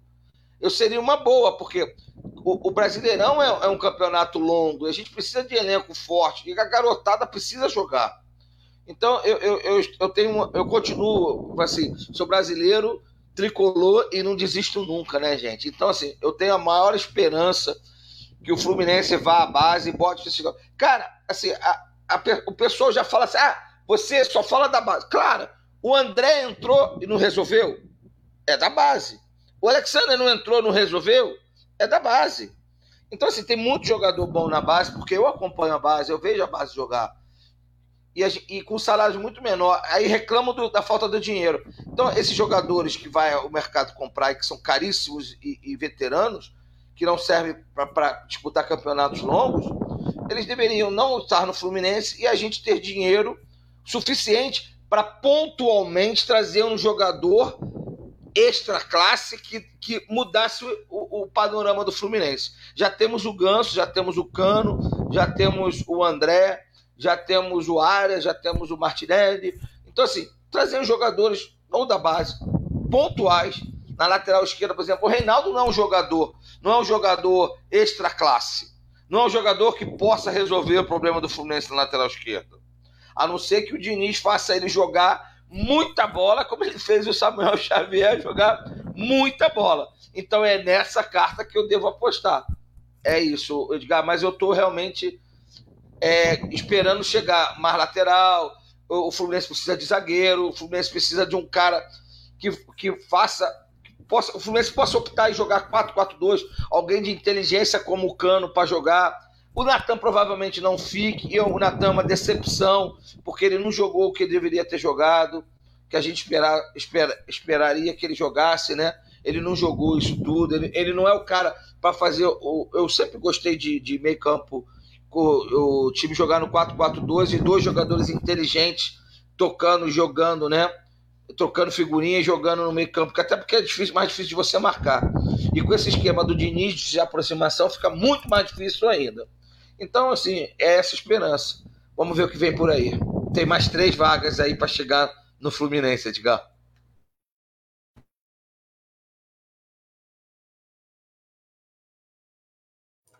Olha, eu fiquei até um, fiz um silêncio aqui para o André poder também falar, mas só não, não eu estou fazendo as contas. Vou daqui a pouco eu vou botar aqui na tela para a gente ver a idade dos jogadores já com as especulações de vinda. E aí quando a gente fala isso não é brincadeira não, gente. E a gente precisa lembrar agora com humildade esse ano, embora tenha os, os mais velhos, vamos lá, o Nino 25, o André 21, Martinelli 20, Arias, 24, né? 23, 24 anos. Matheus Martins, 19, 20. São cinco. Esses cinco equilibraram o elenco, né, André? Possibilitaram esse equilíbrio é, é, de gás, de energia ao elenco. Não fossem eles, difícil. Ah, e a lateral esquerda sempre era ocupado com alguém de 21, 22, 23, que era o Caio Paulista improvisado e tal. Então, assim, é, é... e pro ano que vem, quando a gente vê que é o Reinaldo que vem, já vai fazer 33. Né? É, é, possíveis meias aí, Thiago Neves, é, Alexandre Pato, tudo acima de 30, preocupação à vista, né, André? Total. Ainda tem o Keno, né, o Edgar, nisso aí também. Esqueci ah, do Keno. Tem o Keno. É, pelo que a gente já vinha conversando e pelo que hoje nós vimos, o Reinaldo está bem próximo mesmo né, de fechar. Isso sim é um pedido do Diniz. E que seja isso que o Jorge falou, que ele consiga fazer o Reinaldo jogar, que nem ele fez o Samuel Xavier jogar. Isso vai ser a minha torcida. Porque é evidente que se o Diego vai falar, ah, mas o Reinaldo é melhor do que a gente tem. É, mas não é a solução. Que ele é melhor que o Cris Silva, é óbvio, que é melhor que o Pineda, é óbvio, né? Que o Caio Paulista, mas ainda não, o Caio Paulista nem é da posição, e mesmo na dele já não é bom, já é fraco, né? E os meninos improvisados, mas ainda vou achar melhor o Marcos Pedro ali ou o Alexander. O Reinaldo, eu acho que não vai ser a solução. Mas se ele vier, que seja muito bem-vindo e que dê certo, o Diniz consiga fazê-lo jogar bola. É, tem a situação do Keanu, que também é uma possibilidade, mas eu também acho que não é solução. É, o Thiago Neves, é absurdo isso. É, se fosse para fazer um jogo de despedida, perfeito. Mas para fazer um contrato de três meses para ele jogar o estadual, eu já acho exagerado. A não ser que ele ganhe uma, um saláriozinho muito pequenininho, o que não vai ser. Né? Então eu já não concordo muito com isso e vai deixar né, o time ainda mais velho. É, são essas três, né? Ainda tem o do Pato que você falou. Mas hoje o Diniz, eu li uma entrevista, não sei se foi no dia, se foi no Globo, dele falando que deveríamos olhar o mercado sul-americano para achar um outro Arias, mas que ele acha difícil de achar. Eu não acho, não. Eu acho que é perfeitamente possível você achar jogadores assim no mercado. Né? Então, isso seria né, uma contratação e tanto também. Então, eu acho que o Fluminense, obviamente, tem que subir os garotos, mas precisa mesclar mais. Já temos muito veterano no, no grupo e eles vão continuar. Né? Felipe Melo continua, Bigode continua. Se, nós acabamos de falar aqui que podem vir mais, mas é necessário que se contrate jogadores jovens no mercado sul-americano. É claro que também do Campeonato Brasileiro, tanto Série A, Série B. Né? Você podia trazer o, o, Pedro Raul, você podia trazer jogadores, vamos dizer, do Atlético Goianiense, um jogador, vamos dizer, do Curitiba. Tem alguém jovem com qualidade nesses lugares, entendeu? Mas o nosso scout faz um trabalho que também não é do tamanho do Fluminense. Né? O scout deixa muito a desejar no Fluminense. Então é difícil você montar uma equipe assim mais competitiva. Mas eu também vou para o lado que, de que ano que vem tem uma esperança não importa quem vai estar lá com a caneta na mão, mas com uma esperança que a gente possa ganhar um campeonato de mais expressão. Então, vai ter que se montar um time melhor. Acho que quatro é muito pouco, deveria ser pelo menos uns sete reforços, as duas laterais, zagueiro, um jogador ali para ser reserva do Martinelli ou revezar com ele se for o caso, um reserva para o Ganso, que precisa, e jogadores de velocidade que nós perdemos. Perdemos o titular e o reserva dele foram vendidos. Né? Então a gente precisa ter esse tipo de, de jogador. E o Diniz, ele também, assim, ele está no 4-4-2 agora, mas ele precisa ser um pouco mais maleável para algumas mudanças, que é necessário às vezes que se faça, entendeu? Eu sei que ele tem né, o conceito dele que ele se nega a, a dar um passo atrás nisso. Eu entendo o ponto de vista dele, mas às vezes você tem que ter um plano B. É necessário você ter um plano B, entendeu? Porque às vezes não dá certo o que você pensa. Então você precisa mudar. E que ele faça boas escolhas, que ele peça bons jogadores, né? Que precisa montar um time melhor. para ano que vem conquistarmos títulos melhores também, né? Com mais expressão. Mas três, como eu li hoje no jornal, quatro, eu acho muito pouco. E dependendo de quem vem, se for nível Alan, nível Marrone, não vai melhorar em nada a equipe. Né? E aí a esperança vai ter que ser a garotada subindo. E aí ter um time melhor. Perfeito, André. E, e, é isso mesmo, né? Que não adianta também trazer um jogador jovem e ser Marrone, Caio Paulista, não, né? É, quando a gente fala jogador mais jovem, é jovem e bom. Ah, são caros, são, mas aí você não traz Felipe Melo e Williams, você já tem dinheiro para trazer um deles, né? Até o comentário aqui, ó. É, acho que do Cabral, Felipe Cabral. A diferença de nós para o Flamengo, no caso, é que eles repatriam veteranos que jogavam nas ligas principais, no exterior, competiam no nível muito melhor. Exatamente, Felipe, Li, Felipe Luiz, Rafinha quando veio, Davi Luiz, Vidal. E a gente pega jogadores velhos que já estão apodrecendo aqui no mercado nacional, né? No futebol brasileiro. Edgar. Sandro Henrique, pode falar. Então, é, não precisa nem no time no rival. Vai no Internacional. Ele não foi na primeira liga pegar jogador, não. Ele pegou jogador na Ucrânia e na Rússia. Mas foi inteligente para trazer esses jogadores. Entendeu? Não, perfeito, mas aí não, não eram veteranos, eram jogadores ainda. É o que eu digo assim, o que o exemplo Felipe Cabral, na, ele, ele escreveu na fala do André, né? Falando da, da questão dos veteranos. E aí o Flamengo ele trouxe jogadores da primeira verdade, prateleira. É, na verdade, fui eu que falei, né? Que, que o, que o foi, foi isso. falou que, que eu, citou o time do Remo como exemplo, né? Mas aí, aí assim. Ah, sim, eu, isso, isso. É, eu acho só que, que assim, não dá para você ir lá pegar jogador, por exemplo, que está saindo do Palmeiras, encostado, e trazer como, ah, não, esse jogador vai reforçar o Fluminense. Mentira! Os caras não estavam jogando lá. O Marrone e o Alan não estavam jogando, ah, vai reforçar o Fluminense. Mentira! Para testar isso daí, testa a base, porque tem 200 jogadores lá, não é possível que não tenha um que jogue. É isso. Desabafo. Não, é isso mesmo, é isso mesmo. E aí você falou do Diego e do Diego, os dois Diegos, que o Flamengo terminou o contrato e falou obrigado por tudo e tal.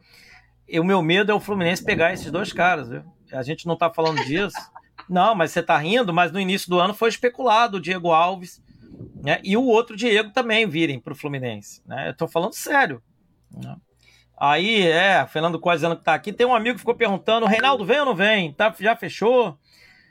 Olha, fechar oficialmente não, mas a gente sabe que já, já tá fechado. Pode cravar aí, pode dizer que foi o Diga. Se der errado, pode dizer que eu sou burro, que eu não sei nada, tá tudo bem. Essa eu vou bancar mais uma. Até hoje não errei nenhuma, hein? Então, talvez vá ser a primeira. É, e, e, e, alguém tinha falado do Pedro Raul. Gente, Pedro Raul é, é, é como eu brinquei aqui, falei que não precisa de scout pro Pedro Raul, porque o Campeonato Brasileiro foi o scout. Todo mundo quer o Pedro Raul. Eu acho muito difícil que o Fluminense consiga. Porque o time do Japão a quem ele pertence, ele pertence ao time do Japão, se não me engano, o Yokohama, né? É, não vai cedê-lo de graça, né? Vai querer a multa rescisória, que é estrondosa, né? A gente não tem informação exata, aí por especulação é algo em torno de 12 milhões de euros. O Fluminense não vai, o Fluminense não consegue vender jogador por esse valor, gente. Não vai comprar um por esse valor. Né? Está vendo o Matheus Martins saindo pela metade desse valor. 6 milhões de euros. Então, assim, o Pedro Raul, para mim, é, uma, é um balão de ensaio, é, semelhante a outros que houveram. E aí, no final, quem vem é Felipe Melo, William, o Natan, que. O Natan, cabe uma discussão. Queria até ouvir vocês, só para aproveitar e ouvir vocês rapidinho, né? O Natan, assim, eu entendo. Pra, assim, é um bom jogador, eu concordo com isso, eu não vou. Né? Mas não é estranho. O Atlético Mineiro, atual campeão brasileiro, iria jogar Libertadores, Isso. mesmo torneio que supostamente nós poderíamos jogar. De qualquer modo, nós somos um rival direto do Atlético Mineiro. Não é estranho o Atlético Mineiro reforçar um rival? Porque quando ele vai e cede o Natan para o Fluminense, ele está reforçando. Ou o Atlético Mineiro já não tinha informação de que esse jogador já não quer mais muita coisa com a vida. Porque esse, esse, esse, esse bastidor dos atletas, né, isso demora a aparecer. Né? Todo mundo aqui há de lembrar um jogador que era nós, Carlos Alberto.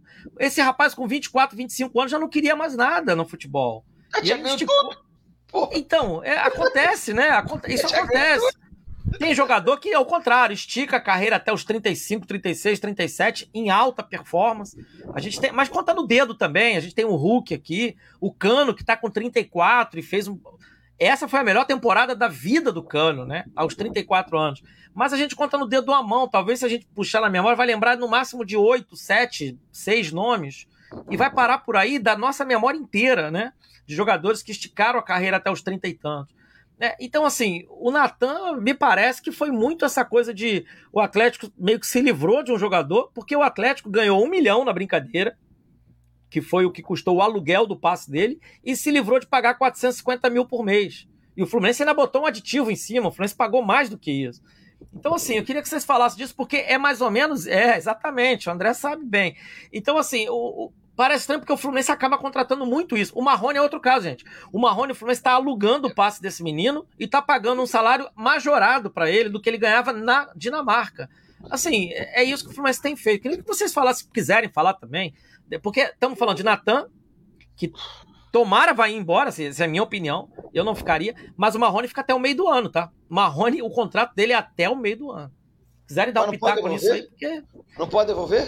Eu não sei se tem multa, mas tomara que não tenha, né? Pô, porque o, Mar, pra, o Marrone ele é inferior aos que a gente tem aqui de Xerém. Ele é inferior ao Samuel, ele é inferior ao JK, ele é inferior ao Luan Brito, ao, ao, ao João Pedro, João Neto, desculpa. Então, assim, por que, que a gente não pode testar os nossos? Cara, o JK meteu dois gols no Fla-Flu, pra que, que eu preciso testar o JK? Ele mete dois gols no Fla-Flu e ele é rebaixado para o time de sub-20, sub-23. Quem, quem ia ficar feliz no seu emprego? Você você tá lá, ó, você foi promovido. Pô, legal, fui promovido. Aí, um mês depois, você, não, você foi promovido, mas você vai ter que voltar a fazer as funções que você fazia lá quando você estava lá embaixo. Cara, ninguém fica satisfeito, velho. Isso é ridículo, entendeu? Então, assim, de vez de ficar brigando por um Marrone, é muito melhor você testar os nossos antes de trazer esses bonde aí, como eu falei antes. Então, assim, o Natan, cara, eu acho muito dinheiro, cara. É muito dinheiro, é muito dinheiro e você, você falou bem, ó, o Felipe Melo, o William chegaram banco, o Natan chegou banco, é, o Nonato, o Nonato só jogou mesmo quando entrou o, o, o, o Diniz no estilo do Diniz, de aproximação, que ele fazia uma função que o Diniz determinou lá. Que o Martinelli agora conseguiu fazer muito bem também. Entendeu? Mas se você tivesse que apostar no Martinelli antes, que era da casa, você podia.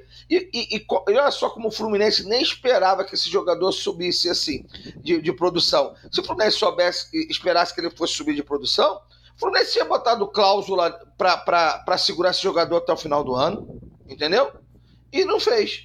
Então, quer dizer, se não fez, é porque o, o, o, o Fluminense não esperava para que esse jogador pudesse, como vocês gostam de falar, né, performar. É, além, além o Edgar, outra, outra, outro assunto aí que a gente tem que tocar também é o Diniz, tá, é, o São Paulo quer o Iago de qualquer maneira e, e o Diniz já está propondo uma troca por um menino da base deles. O deles serve, o nosso não. Mas tudo bem, pelo menos é menino. Esse também é uma boa também, cara. De repente dá certo. É, do São Paulo, o Ceni, eu achei estranho, tá? Eu confesso a vocês que eu tô achando muito estranho essa questão do Iago. Pode ser, né? Eu não vou fazer aqui nenhum tipo de dilação, mas pode ser um jeito de, de justificar a vinda de outro jogador, no mínimo esquisito, né? O Reinaldo não, porque vou tentar confiar nas, nas fontes dizendo que o contrato acabou e que está vindo sem custos. Embora a gente saiba que esse sem custo, né, André? Geralmente é, é são milhões sem custo. Eu é queria luvas, coisas né? sem custo. É luvas, são comissões. Luvas. às vezes você, às vezes você fala assim, ah, eu vou dispensar, eu não vou renovar com o São Paulo, mas você me paga o que o São Paulo está me devendo. Isso aí. E aí vai embutido Esses nessas acordos, luvas. Claro. Exatamente. Mas e aí me parece... ganhar isso é o agente dele, né? Exatamente. Ah, tá sim. É, então, é disso que eu ia falar. E aí o Iago me parece estranho, porque o Iago é Duran, todo mundo sabe. O Iago, só para recuperar o Iago, o Iago, quando renovou o contrato no meio do ano, ele era titular. E ele ficou sumido da equipe três meses. E foi ser recuperado agora no final. Entende? Assim, as coisas são muito esquisitas, gente. Não, não sei se vocês. E aí, o, aproveitei até eu botei o Rondinelli na tela, ó, ele tá falando de outros nomes. O Reinaldo, a gente já deu como carta marcada já, o Rondinelli. Né? O Edenilson, o Edenilson é um bom nome, sim. Talvez um meia para revezar com o Gantz. O Igor Gomes é esse daí que eu me preocupo do São Paulo. É um jogador mediano. Eu, eu assim, ele não é um craque. Se é aquele jogador que vem de verdade, 100 mil por mês, sem custo de verdade, tranquilo, por que não? A gente tem Iago aí, a gente atura alguns jogadores no mesmo nível dele, ou até mais abaixo. Mendonça, é, o Mendonça do Ceará, né? É Esse daí é um. Acho que o André, quando falou de fazer uma garimpagem nos times que estão caindo, é, é, desses nomes, né, André, que você está falando. E aí, de novo, não precisa de grande scout, né, André? São jogadores que a gente. Qualquer um de nós viu, né? Se, se pedirem um, um, fizer uma mesa redonda com a gente lá para dar palpiteco de jogador, a gente dá palpite uns 10 nomes lá facilmente. Edgar. Exatamente. Edgar. Fala, Jorge. O, o, então, o Speed Mendonça, por exemplo, é um jogador que o Ceará caiu, né? E é um jogador que o Fluminense está precisando. É um jogador rápido, um jogador de, pelas pontas, que sabe chutar. Então, assim, é um jogador que cairia bem no esquema do Fluminense, sim. A gente tá precisando de jogador, sim. porque eu acho que o Fluminense é muito lento na, na, na puxada de contra-ataque. Esse jogador cairia muito bem pro Fluminense. Seria muito útil. Muito mesmo.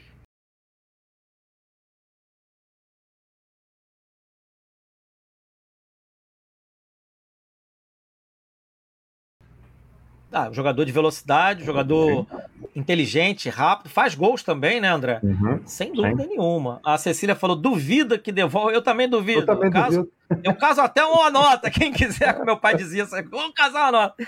André, e, e para você aí, já embute aí essas trocas, jogadores aí, sim. a coisa do Iago, né? Que a gente já estava quase esquecendo de falar, ainda bem que o Jorge lembrou. Uhum. Bom, o, o Marrone, assim, a gente não sabe o que tem no contrato, né? Mas esse aí você teria tudo para devolver, rescindir por deficiência técnica. Né? Deficiência técnica. Isso aí não justificou o que ele fez esses meses no Fluminense. Né? É, o Natan é muito caro, eu não ficaria com ele. Mas a gente sabe que é jogador de grupo, que é um cara que é querido pelos jogadores, mas não vale a pena pagar mais um milhão e continuar pagando 500 mil por mês. Ele não rendeu o que poderia ter rendido. Eu esperava mais dele. Eu não renovaria com ele. É, se troca do São Paulo pelo Iago, o Iago ele é um jogador assim que tecnicamente ele é razoável, mas ele taticamente ele é importante, ele é muito útil e fisicamente ele está sempre em forma. Então você não pode perder um jogador assim para trazer um cara que seja até bom, mas que não joga, que vive no DM. Senão não vale a pena. Entendeu? Você vai perder um jogador que pode ser útil em alguma coisa para um que não vai render nada para você. Não vai jogar nem o estadual, não vai jogar a Copa do Brasil, jogar nada. O cara vive machucado. E por falar nisso de DM, o nosso DM está tá de parabéns, né? A preparação física também, que nós não perdemos jogadores assim durante o ano. E quem machucou, recuperou. Né? Claro que tem lesões mais sérias, que você fica mais tempo, mas o Fluminense não ficou perdendo jogador toda hora, não. Então é, é isso que tem que continuar. Não trazer jogador assim, para que o DM possa também trabalhar mais sossegado. Você sabe que o cara já tem uma lesão, para que, que eu vou trazer o cara? Não vai jogar e não resolve o meu problema. Então, para trocar o Iago, tem que ser para o jogador que valha muito a pena, em todos os sentidos. Né? E fisicamente o cara tem que estar tá bem. Não adianta ele ser excelente tecnicamente, se fisicamente o cara não vai jogar. Então, a gente precisa sempre olhar isso. E esses jogadores de velocidade, como o Mendoza, nós precisamos ficar de olho. Né? É claro que o Mendoza também não é mais um garoto, acho que ele já passou dos 28 também, mas é um jogador que poderia ter no grupo, mas não só ele, mas ele seria um dos que nós teríamos no grupo. O Edenilson acho também um bom reforço, é, o outro rapaz lá do São Paulo, talvez, mas não nessa troca aí com, com o Iago. Então, vamos aguardar, né? Vamos ter que esperar um pouquinho mais, mas talvez já pinte alguém antes da eleição. Eu acho que ele também não vai ter essa cara de pau toda ainda. Ele vai esperar para anunciar depois, mas eu acho que já tem jogador acertado sim. O Reinaldo a gente acha que já está, mas desses outros nomes aí, o Edenilson seria interessante, o, o Mendoza também. Eu peguei aqui, o Mendonça já está com 30, né? Vai fazer 30, 31. Né? É. É. Não, mas tudo bem. Até... Tá. O André. Cara útil, porra. Não, sim, sim, não tô, não tô. 30 anos para mim tá sim. ok, viu? Até para okay. deixar claro. Uhum. O problema é que o Fluminense tem contratado 35 para cima. Isso não, que não, não dá. Né? A não ser que seja Ô, fora de série, né, André? Um cara extra classe, né? Tem que ser o Marcelo, um cara assim. Ô, André, você quer arrumar um tumulto no departamento de futebol, né? Porque você falou, não, porque no, no, no, o desempenho já pode devolver. Se for para o desempenho técnico, vai ter que devolver um monte, meu filho. Vai ser Sim, uma zona esse departamento de futebol. Era para rescindir, né? é, Nossa, tem muito um jogador. O, o, o, o, Fernando Costa fala do centroavante de Juventude. Talvez esteja falando do Isidro Pita, né? Bom jogador, é. veio do futebol espanhol. Competitivo. Emprestado, Competitivo. Né? Um jogador, talvez um jogador bom para ser um reserva do cano. Porque o Alan, gente, por mais que ele tenha feito gol aí, cara, o Alan não tem, ele não tem condições. Ele vai demorar muito a voltar ao ritmo de competitividade, né? E esse rapaz aí, ele tá pronto, ele tá em nível de competitividade. É, é uma contratação que eu iria de olho fechado. Se vai dar certo ou não, é pode aposta, dar errado. Né? É uma aposta. É, uma, aposta. Mas é uma aposta de alguma coisa que você já viu, já observou no mesmo campeonato que você. Vou dar um exemplo aqui rápido, André, porque às vezes acontece eu tava falando isso hoje com a minha companheira, a gente tava conversando. O Lukaku, né, que saiu do Inter de Milão arrebentando, foi pro Chelsea e foi uma porcaria no Chelsea, voltou pro Inter de Milão. Essas coisas também acontecem. Acontece? Mas assim, ninguém vai poder dizer que o Chelsea errou em contratar. Pelo não. amor de Deus, né? é, porque pode acontecer, mas não é o caso, né, gente? A gente claro. tem contratado Caio Paulista, Iago, é, são esses os nomes que a gente tem que contratar. Marrone. Jogado o dinheiro fora, né? Esse é o problema. Agora, se você trouxesse o Pedro Raul, que é o certo para fazer, pô, seria perfeito. Mas se não trouxer o Pedro Roma, trouxer um cara que é pelo menos competitivo, o cara que vai te entregar, beleza. Você está montando um time competitivo para disputar título e não só participar de campeonatos. É isso, é isso. O, o, o, Goianiense, por exemplo, o Botafogo raspou o que tinha lá de, de, qualidade. Não é brilhante, mas é o Marlon Freitas que fez um campeonato muito acima da média. Né? E, e não só do clube dele, ele, ele fez um campeonato acima da média dos jogadores da posição, segundo volante ali, muito presente nas partidas, dando assistência, dando passe para gol. É, e é um jogador que nós mandamos embora, André, nessa de ficar contratando jogadores Foi. que nenhum deles se firmou até agora para essa posição. Nenhum, nenhum. É Pode falar isso com muita tranquilidade. Enfim, gente, acho que esse tema aí já foi, se depois a gente lembrar e quiser voltar, mas vamos entrar no, no, no, no tema que eu falei que era o mais importante, porque aí até para quem está chegando agora na live, essa é a live de despedida do Panorama de Terça em 2022, é a última, né? Se a gente manteve aqui, é, eu, André, Jorge e o Paulo Anda, na maioria das lives tivemos a equipe completa, alguma outra um não pôde por alguma aventura, ou cedemos o nosso horário para entrevista com os que eram presidenciáveis, né? E aí já aproveito, já, já tem esse gatilho, esse, esse, né, esse gatilho para fazer a transição para o tema que a gente quer debater. Tem um comentário enorme da Jaque, Jaque, eu só não botei aqui, porque senão vai cobrir eu, todo mundo na tela aqui. Mas a galera que está no chat está lendo seu comentário, o comentário dele é perfeito, eu li o comentário todo. Né, eu vou ler só um trecho aqui, ó. Essa oposição é só para avacalhar a candidatura do Ademar, pois era o único, é o único sensato e que está há mais tempo fazendo campanha eleitoral pelo Fluminense. Isso fará com que, infelizmente, o Mário se reeleja. Eu vou pegar essa, essa aqui para a gente já fazer a transição e assim, rapidamente, não vou demorar muito não. O Ademar vinha como candidato há um ano e lá atrás ele disse o seguinte, olha, e aí a gincana, né? Se o Pedro Antônio decidir que é candidato, ele chegou a falar isso aqui com a gente. Eu vou abrir mão da minha candidatura porque o Pedro Antônio parece que goza aí de uma simpatia de muita gente, etc e tal. O Pedro Antônio enrolou, enrolou, enrolou, enrolou, fez um, um anúncio para não ser candidato. E aí, o, e o Ademar insistindo, né? André, se eu estiver falando besteira, me corta, tá? O Ademar insistindo na união da oposição, buscando o diálogo, chegou a marcar uma reunião em que todos os possíveis candidatos se encontraram. Se encontraram, tem até uma foto deles juntos, né, numa palestra de, um, de uma outra pessoa. E, por fim, numa atitude de nobreza, eu já elogiei ele pessoalmente, já fiz publicamente, já fiz em live, vou fazer mais uma vez. Ele retirou a candidatura dele na última sexta-feira, se, não, se eu não estou errado justamente para permitir que as outras candidaturas pudessem é, existir. E aí essas candidaturas foram atrás da, da, de quem apoiaria o Ademar, ou seja, assinaria as tais fichas, e conseguiram as duas né, fazer a registrar no dia de hoje. Aí tá dando notícia para quem não teve tempo de acompanhar. O José Henrique até fez uma pergunta lá em cima. Pô, não tive como acompanhar. Vocês podem fazer um resumo? Estou fazendo, José Henrique. Espero que esteja ouvindo é, as duas candidaturas hoje, lá na Secretaria do Fluminense Futebol Clube, registraram Marcelo Souto e Poge, e a candidatura do Rolinho, o, o, o, vice, me fugiu o nome, estava aqui na ponta da língua, me fugiu. Se vocês lembrarem aí, pode falar, João. Desculpa de interromper, mas as informações que eu tinha é que o, o Rolim conseguiu, o Souto ainda não tinha conseguido, viu? Quem conseguiu eram conseguiu. duas candidaturas. Conseguiu Não, agora? conseguiu. Conseguiu. Tem até lá é uma, o vídeo dele, o Johan fez um vídeo entrevistando ele. Ele mesmo já postou, o Sérgio Pós já postou, inclusive com, com a certidão que sai da Secretaria de Registro de Chapa. É, na É verdade, claro- não, Diga, diga. eles vão avaliar as 200 Isso. assinaturas para ver se está coerente ou não, né? Se estão em dia, etc e tal. É, a Secretaria do Clube vai olhar todas essas assinaturas, ver se todos estão aptos e, estando tudo ok, homologa a candidatura e tá tudo certo. Tendo algum problema, ah, tem um. faltou um documento, esse cara aqui. Ele é falecido já, não, tá, não tô dizendo que tenha isso, gente. Tô dando exemplo aqui, pelo amor de Deus. Tá? É, não vai ninguém aqui me encher o saco dizer que eu tô azarando a candidatura de ninguém, não. Aí os candidatos ganham 72 horas para refazer essa, essa, essa, esse, esse pormenor, esse, esse, esse defeito, caso haja. Caso não haja, como eu já falei, teremos então. Vamos fazer de conta que está tudo certo. Temos três candidatos: Mário Bittencourt, que já tinha registrado sua chapa, é, Marcelo Souto e o Rafael Rolim.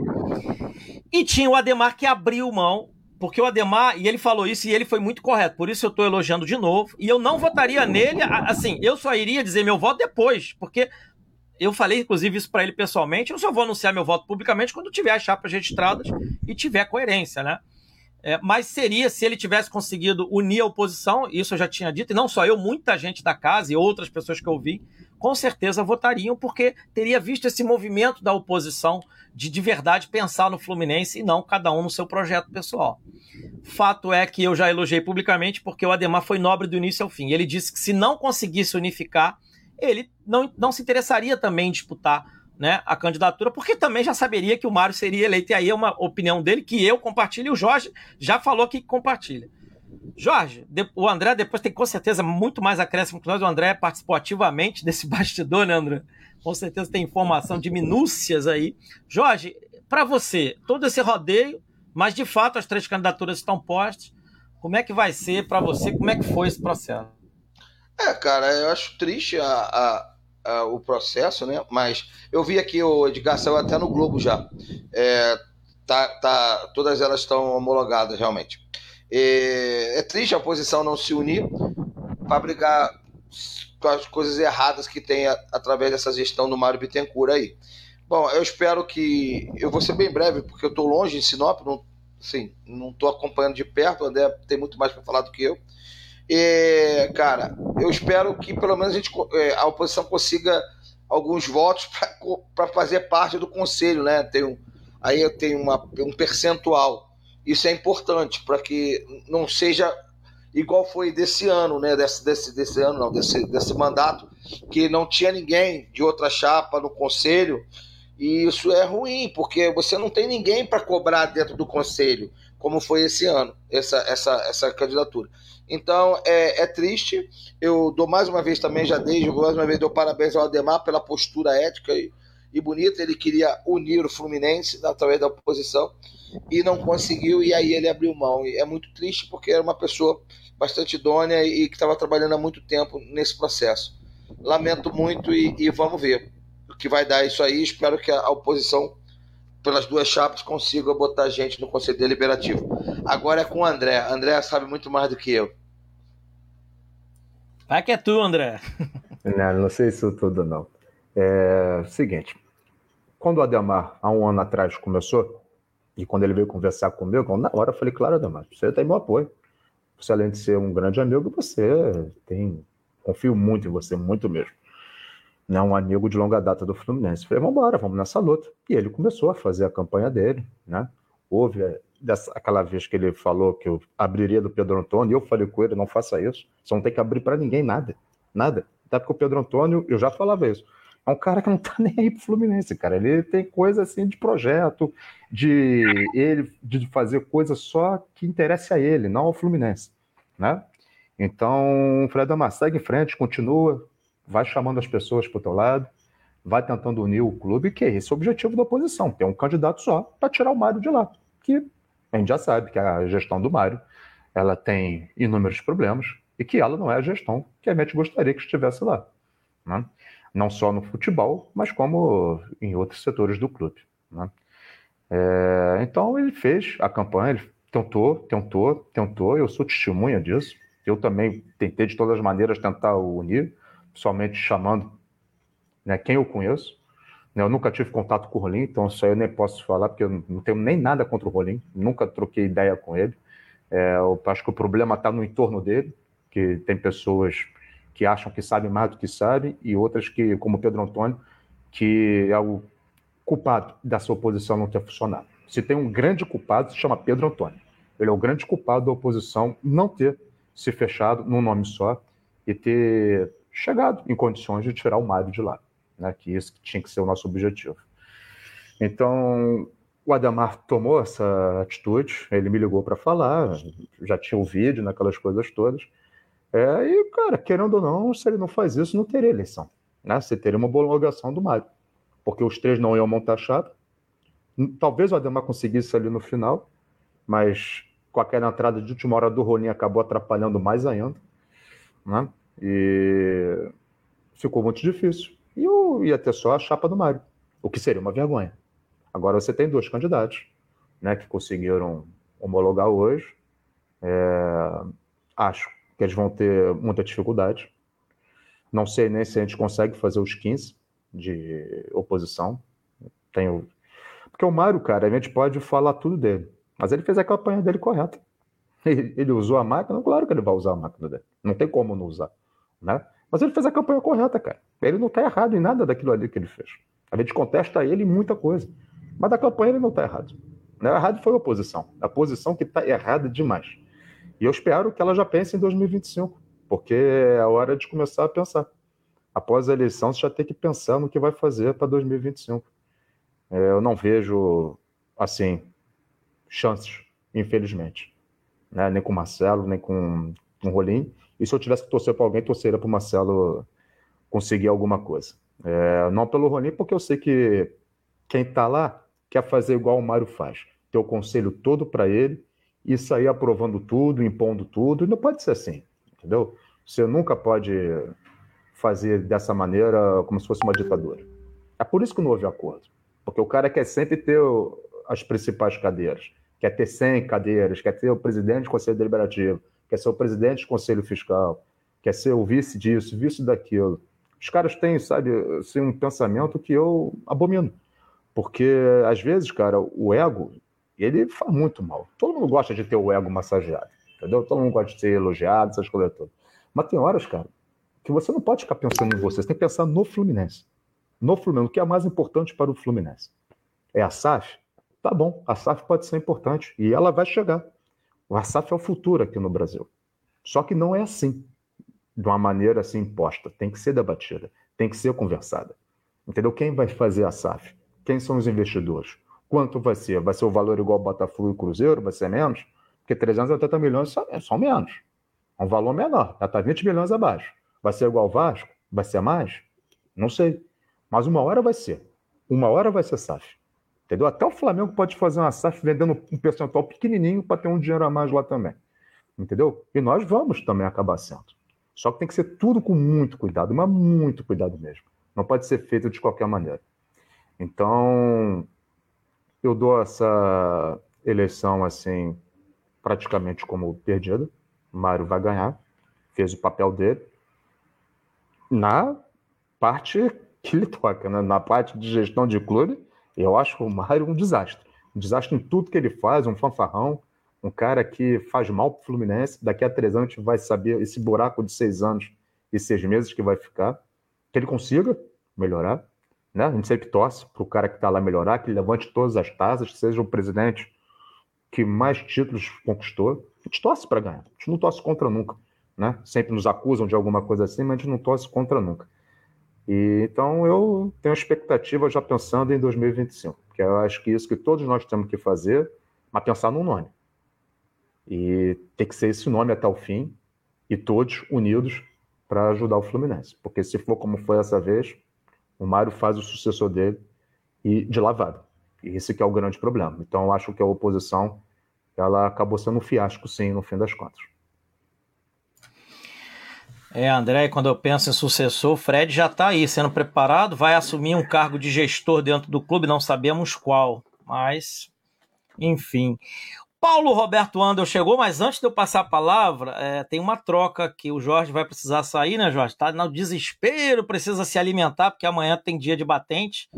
Jorge Copos, amigo, dá o teu boa noite final, teu tchau. Muito obrigado por estar aí com a gente. Foi um ano daqueles, hein, Jorge? Mas daqui a pouco eu te encho o saco gente fazer uma live surpresa aí.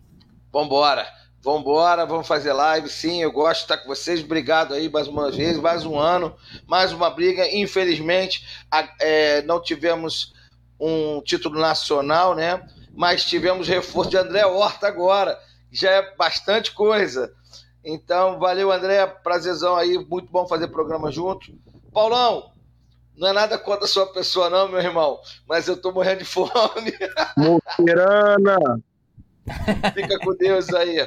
Vou correr atrás aqui, tem que Tchau. o Sanduba lá. Fica com Valeu. Deus aí, boa live pra vocês aí. Obrigado a galera que acompanhou a gente até agora, mas tem mais live aí pra frente. Grande abraço, feliz 2023 pra galera que eu não vai falar mais com a gente. É isso. Um abraço, meu amigo. Agora sim, Paulo Roberto Andel. A gente já estava aqui de eleições. Falamos da retrospectiva início do ano, com Abel, ali Carioca e, e pré-Libertadores. Aí chegamos no Diniz já na segunda parte da Sul-Americana Brasil e Brasileiro. Já falamos de contratação, especulação, das da candidaturas. Fica à vontade, faz o teu pacotão. Boa noite. Legal que você conseguiu chegar aí. Pois é, cara, eu fui lá mandar um abraço para a turma do De Caldas Raiz, que sempre dá uma, uma força enorme pra gente aqui no Panorama Tricolor. Eu devia esse compromisso a eles, por isso que eu tive que conjugar. Mas vocês estavam aqui com a tropa de choque tradicional das terças tocando barco. Bom, eu vou tentar ser breve, até para não, não ficar fazendo aqui reprise do que vocês já discutiram, então vou rapidamente sintetizar o que eu penso. Acho que a o ano de 2022 ele deixa a desejar, independentemente da posição no Campeonato Brasileiro, e eu vou explicar por quê. Por um motivo simples. O Fluminense, em quase 60 anos, ele ficou 21 vezes entre os seis primeiros colocados do Campeonato Brasileiro. Em várias dessas posições, em terceiro ou quarto, com times que custavam 10% desse que custou esse ano. Esse time não foi montado para ganhar o estadual e fazer campanha digna. Esse time foi montado com o objetivo de ganhar títulos de grande expressão. É, mais uma vez, explicando às pessoas que algumas vezes parece que tem uma certa insistência no querer compreender a realidade. Eu sou uma das pessoas que mais defende o Campeonato Carioca. Ano que vem estaremos lá na Ilha do Governador, em Madureira, onde for, porque a gente adora isso. Agora, eu vou porque eu adoro, não porque eu acho tecnicamente bom. É, o Campeonato Carioca já foi a competição mais desejada do país. Hoje não é. Não, o Campeonato Carioca não significa praticamente nada para gerações mais jovens do que a nossa. Então não adianta usar, usar esse, esse, esse sofisma para se agarrar ao Carioca como item de sucesso da temporada, porque não foi. Foi. Vencer o Flamengo é ótimo? Claro que foi, ótimo, sempre vai ser. Mas não foi suficiente. Na principal competição continental, passamos uma vergonha inacreditável, que nunca tínhamos passado antes. Não entramos, ficamos do lado de fora. É como, como, é como se a seleção brasileira não tivesse classificado nas eliminatórias. Na Sul-Americana, diante daquele desastre, até beleza, né? Uma vaga só, quatro times, aconteceu, paciência. Copa do Brasil, na hora H, deixamos muito a desejar. E no brasileiro, fizemos uma ótima campanha em termos de pontuação, mas é bom que se diga que essa pontuação toda, em nenhum momento do brasileiro que terminou agora, nós estivemos na dianteira como candidatos efetivos ao título. A gente sempre teve nas posições de trás. Tanto que a gente poderia chegar ao vice pela primeira vez na 38ª rodada. Então isso tudo, de certa forma, resume o que eu penso. É, o Fluminense passou a jogar. Tipo, o Fluminense teve um ótimo momento com o Diniz, um momento bonito. Ele termina o ano é, dando esperança à torcida, né? A gente vê um Fluminense, pelo menos essa satisfação a gente tem depois de anos de esquemas de retranca, de times em medíocres. O Fluminense voltou a jogar como time grande, né? E volta a jogar, agredir, a ser ofensivo. Então isso dá uma sensação boa pra gente. Gente, quanto à eleição, eu não vou falar porque o André já me representou nos minutos finais dele. A eleição está perdida, não há o que fazer. É, agora é redução de danos. Eu espero, sinceramente, já que a oposição não teve capacidade para se unir num momento tão difícil como esse, que ela tenha capacidade para se unir a partir do dia 27 de novembro, que vai precisar e não empurrar daqui a três anos, goela abaixo, faltando um mês, dois meses, candidatura de ocasião. Né? O momento político é permanente, tem que ser discutido o tempo todo. É, eu acho que, de certa forma, até. Eu não, não gosto de misturar os assuntos aqui, todo mundo sabe, mas eu, é, eu faço uma reflexão até sobre a política nacional, né?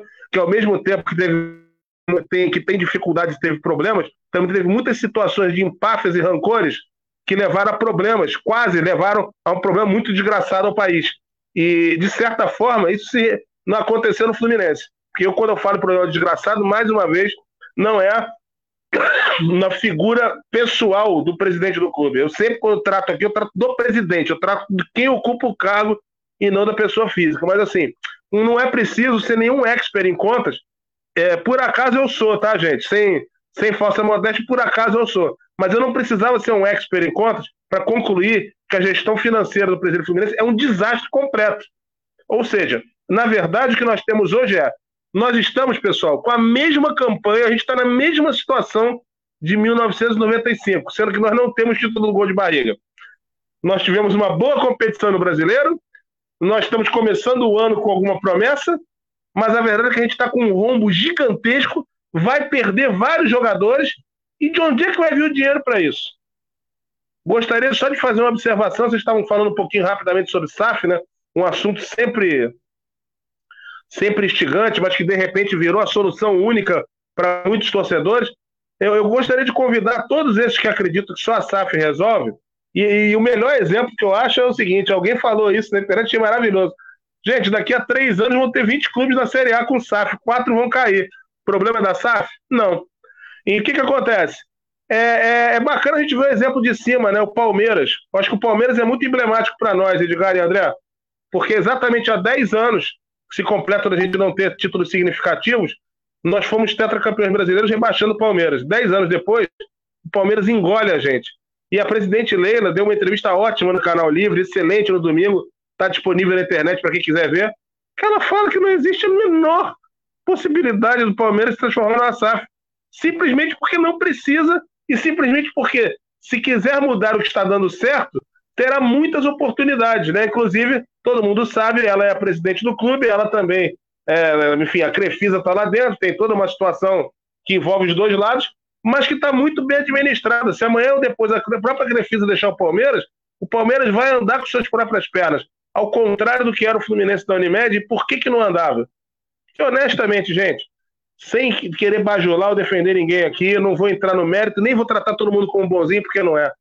Se um de vocês fosse Celso Barros, vocês, em vez de pagar o salário dos jogadores caros, vocês iam dar dinheiro para o clube, para o clube fazer isso? Do clube sendo do jeito que ele é? Nenhum de vocês faria isso, nem eu. Nenhum de nós aqui da ninguém faria isso.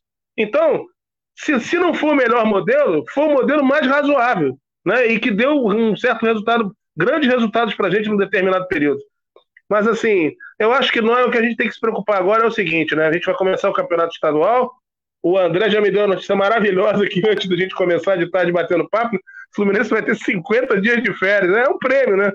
Mas, é, deve, deve, ser, deve, ser, deve ser uma nova metodologia para você deixar o seu time mais fraco na temporada seguinte, né? Você, você deixa 50 dias parado Aí você recondiciona meses depois, viu? leva meses para engrenar. Bom, enfim. O presidente prometeu a Libertadores da América e prometeu o bicampeonato carioca, né? Já, já, né? Amanhã depois ele vai dizer que não foi bem assim, mas estava lá escrito no placar do Maracanã por ordem dele, né? E tem foto para isso, né? Não dá nem para desmentir. É... Eu acho o seguinte, gente, como a Libertadores hoje, a gente deu um, um grande passo em ter ido para a fase de grupos. Por quê? Porque na a gente vai começar só em abril, não é isso, Edgar?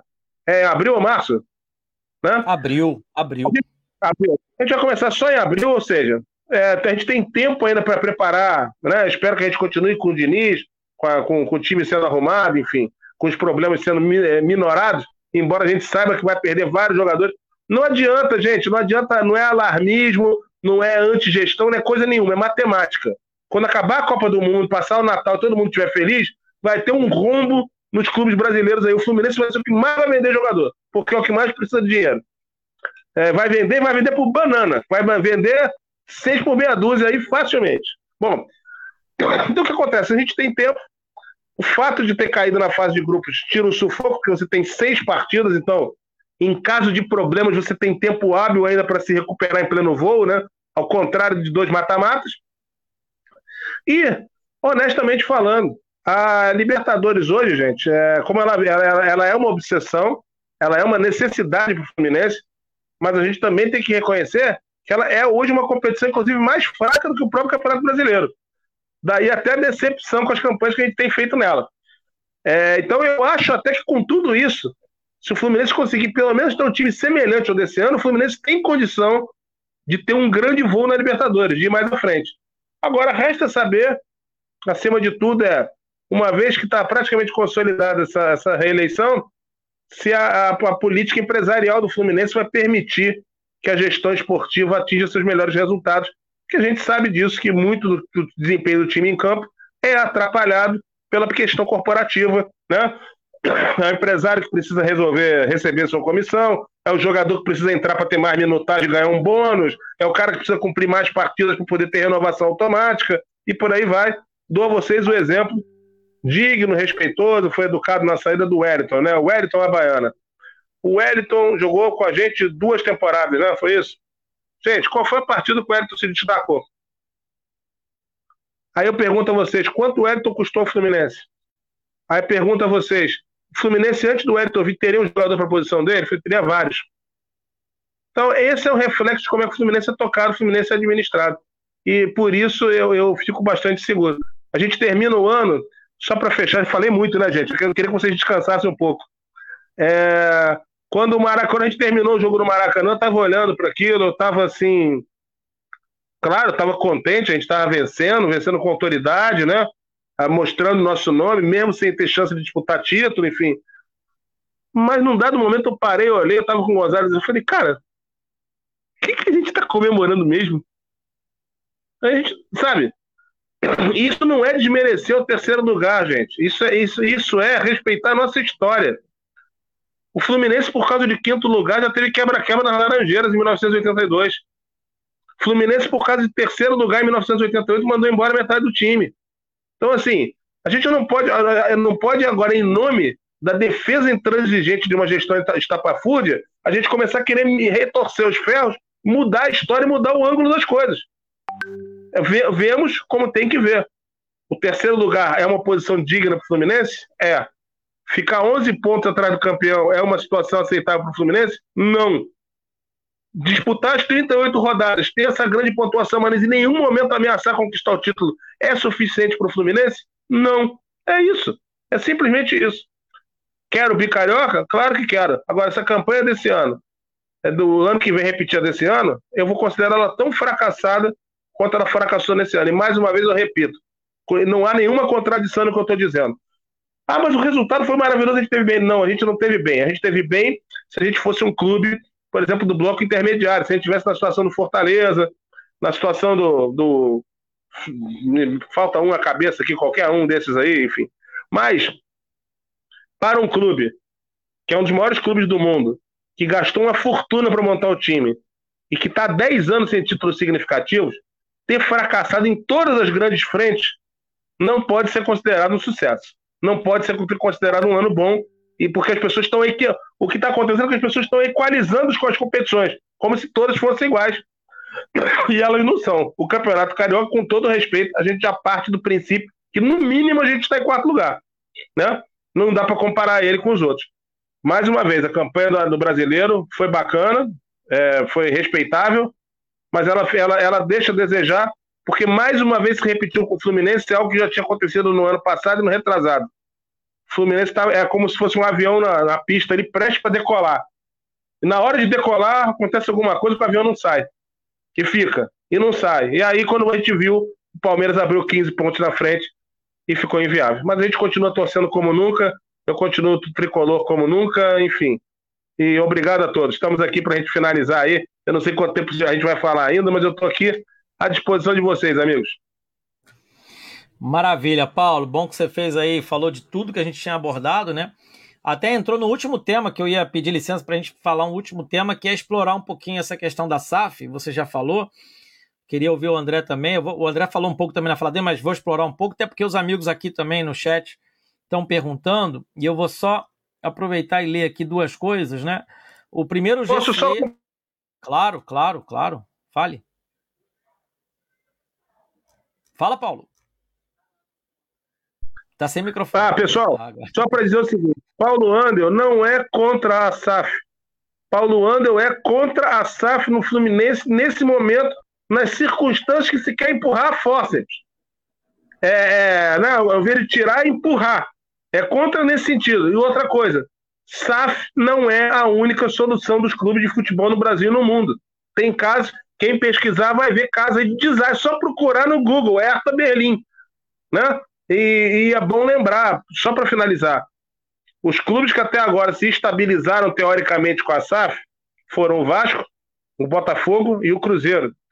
Três clubes que estavam completamente falidos, coisa que o Fluminense ainda não está, mas poderá estar dentro de alguns meses se nada mudar. Mas o Fluminense ainda não está nessa situação. Então, Fluminense tem outras alternativas que esses clubes não tinham porque eles já estavam falidos. É igual a diferença de um cara que está quase com o nome sujo na praça de outro que está com o nome. O que quase está pode buscar recursos para não sujar e prolongar seus créditos. O que já está sujo já está, só tem um jeito, reabilitar e pagar. Entendeu? Desculpa aí, vai, Edgar. Perfeito, perfeito. É bom porque muita gente vem aqui, é, e, e, e, não só aqui no panorama, no chat e tal, e coloca de uma maneira que só a SAF vai salvar o Fluminense, mas não é a SAF, discussão, que modelo vai ser. Não, é aquela SAF que ele está dizendo que tem que ser. Então, é, é para ficar bem pontual o que a gente está discutindo. E aí, mas antes disso, deixa eu responder, senão vai passar. Uma galera fez uma pergunta legal, o Jussier Galvão, talvez seja uma dúvida honesta dele, né? Se a eleição pode ter segundo turno. Não, no Fluminense não tem segundo turno. Quem tiver mais votos vai ganhar a eleição, mesmo que não seja a maioria Graças dos votos. Pelo menos isso, né? Senão ia, ser, ia prolongar o sofrimento. Não, porque você imagina ter esse primeiro turno dia 26, depois mais três semanas de campanha. Pelo amor de Deus. É. Não, eu não aguento. Chega. Né? chega. Ninguém aguenta eu... mais tanta mentira. Não, pelo amor de Deus, já gastaram o nosso tempo demais, já nos ludibriaram. E aí uma outra pessoa perguntou, não estou conseguindo. Ah, acho que foi o próprio Jussier, perguntou se haveria chance deles se unirem. Não, agora que eles registraram chapa no último dia, não pode trocar mais um ser vice do outro e ser presidente de um. O que pode ter é um dos dois abrir mão, né, até o dia do pleito. Acho difícil, né, gente? Vieram até aqui, brigaram, não quiseram compor com o Ademar, que era quem estava mais tempo na praça. Aparentemente, os dois vão lutar para ver qual dos dois consegue enfiar alguns membros no conselho aparentemente, essa é minha opinião, ninguém precisa concordar com ela. Tá? Eu estou vendo que um dos dois quer enfiar pelo menos uma galera no conselho, ou seja, não é permitir que o Mário não ganhe por maioria absoluta, por capote. O que eu acho que vai acontecer também, já deixa logo minha opinião, que depois o André e o Paulo podem falar também. Né? E aí o Sandro. Mas, Edgar, diga, diga. Edgar, um capote ou não, sabe? Não vai mudar nada, exatamente. Entendeu? Me parece a diferença de temperatura do, do menos 33 para o menos 38. Pô, tá frio pra caramba, né? Pô, agora tá menos 33. Não tá frio, não? É, sabe? Exatamente, Paulo. Sabe, é... Tá tudo abaixo de zero. Porra. E aí, ó, vou até pensar o comentário. Teve outros parecidos acima, né? É, que ele quer saber a nossa opinião, mas ele deixou a dele também. Legal. Gostaria de saber a opinião de vocês se há possibilidade de reorganizar a casa, que aí já é um link para a gente poder falar disso no modelo associativo. Ele diz que não, ele acredita que não, o André, né? É, só se aparecer algum tricolor, coloque grana como Palmeiras. Aí eu vou, eu vou começar para deixar vocês à vontade, falar à vontade, tá? É uma coisa que eu já falei muito aqui, já, eu tô, acho que eu tô fazendo dois anos, né, Paulo? Não sei, cara, eu tô até. Parece até que eu já tô uns 10 anos no panorama, acho que de tanta live que eu fiz. Pior que parece mesmo, cara. Você, na, na, verdade, parece que esse programa tem anos. A gente, a gente começou esse ano com o Panorama, panorama de terça, né? Esse ano, em fevereiro ou março, uma coisa assim, né? Já com o campeonato andando, né? E cá entre nós, né? Em termos de apresentador, melhorou muito. Opa, valeu. Vamos nessa, gente. E aí, o que eu queria dizer, André Camilo, não é o nosso André aqui. Eu venho falando aqui há muito tempo, é o seguinte, Fluminense não é só o Fluminense. O Paulo também falou isso, e, eu, e é isso. Não é o, o futebol brasileiro permite sim que você opte por vários tipos de modelo. Uma coisa que eu também defendo aqui é que não dá para administrar o futebol de maneira ali a abençoar os amigos, fazer contrato para beneficiar cicrano, fulano. Isso é óbvio, ninguém aqui é a favor disso. Tá? A questão é transformar o clube, que não é transformar, é abrir uma, uma nova CNPJ estatutariamente como a SAF, que é isso, quando a gente fala de virar SAF, é isso. Você vai abrir uma empresa auxiliar e é ela que vai administrar o futebol. Só que ela tem que ser uma outra governança. Ela tem uma governança com conselho, enfim, com pessoas remuneradas que responderão com seu patrimônio o, o, as dívidas, os fracassos, etc, etc. Dá para você fazer isso no modelo associativo? Óbvio que dá. Agora tem que ter vontade, tem que ter vontade de governança, de gestão. Tem de fazer, por exemplo, o que o Palmeiras fez, que é modernizar o estatuto, reorganizar. Por exemplo, tá direito você, para ser presidente do clube, indicar 200 conselheiros, e aí quando você é eleito, você é presidente e conselho também? Essas são as questões que a gente tem que discutir até antes de optar se a gente vai abrir um modelo SAP, porque tem uma promessa que virando SAP vai cair 2 bilhões de reais, viu, André? 2 bilhões de reais do céu. Nós vamos montar um elenco ano que vem com Mbappé, Alan de De Bruyne, quem mais aí? É, Devray, enfim, vamos montar a seleção do mundo no Fluminense. Porque quando começa, a galera começa a falar de muito dinheiro entrando, eu só consigo pensar nessas coisas. Porque se for muito dinheiro entrando para eu triplicar o salário do Felipe Melo, dobrar o salário do Iago, quadruplicar o salário do Manuel, não, não, não, eu não consigo ver sentido nisso. Porque é o que vem acontecendo no futebol brasileiro, gente. Clubes que têm muito mais dinheiro que outros conseguem trazer o Vidal, trazer o Gabigol, o Bruno Henrique. Estou usando o Flamengo como exemplo. Mas se você olhar a média, os outros jogadores, Rodinei, por exemplo. Por que o Fluminense não conseguiu trazer o Rodinei no início do ano? Porque o salário era muito caro do Rodinei. É um bom jogador? É. Mas o Flamengo pode pagar ele lá 700 mil, 600, 700 mil por mês. O Fluminense paga o Samuel Xavier um terço disso. E se a gente colocar o número dos dois, talvez vai estar em equilíbrio. Então, assim, tem muita coisa para se discutir. Agora, o principal que eu queria deixar claro aqui, eu não sou contra a SAF, assim como o Paulo, não sou contra. Só que eu sou muito contra a colocar as coisas, ó, se não for isso, vai todo mundo morrer, o Fluminense vai acabar e, e acabou o mundo. O que vem acabando com o Fluminense são as roubalheiras, gente. Vamos falar bem claro aqui. O que vem acabando com o Fluminense é contratar jogador que fica no banco de reserva ganhando um milhão por mês. E isso vem destruindo o Fluminense. O Fluminense pode ser bem gerido, e o Fluminense, gente, não é um pobre coitado. E aí, por fim, eu vou, vou, vou falar a última coisa, né? Que eu não quero entrar muito e deixar para vocês explorarem mais. O Fluminense não é um pobre coitado. O Fluminense arrecada é quinta, sexta arrecadação do Brasil. Com essa terceira colocação, que aí a, a, manchete do Globo foi que o Fluminense cumpriu as metas financeiras, as metas financeiras tirando o pagamento de dívida. Por quê? Porque nós fizemos um puxadinho para não pagar dívida este ano, empurramos com a barriga para o ano que vem, e tirando isso, o Fluminense, com esse terceiro lugar, e mais as vendas que aconteceram, parece que conseguiu cumprir, André e Paulo, a meta financeira. Mas é o que o Paulo falou. Agora, nessas férias, meus amigos, de 50 dias, vocês vão ver, o Fluminense vai ter muita coisa por pagar e vai precisar vender. Agora, é a SAF que vai resolver isso? Não sei. Que SAF? Qual modelo? Qual é a discussão? André, vai contigo aí. Vamos lá. É, Edgar, assim como você e o Paulo, eu também não sou contra a SAF. Eu sou contra a forma como quer ser feita. Né?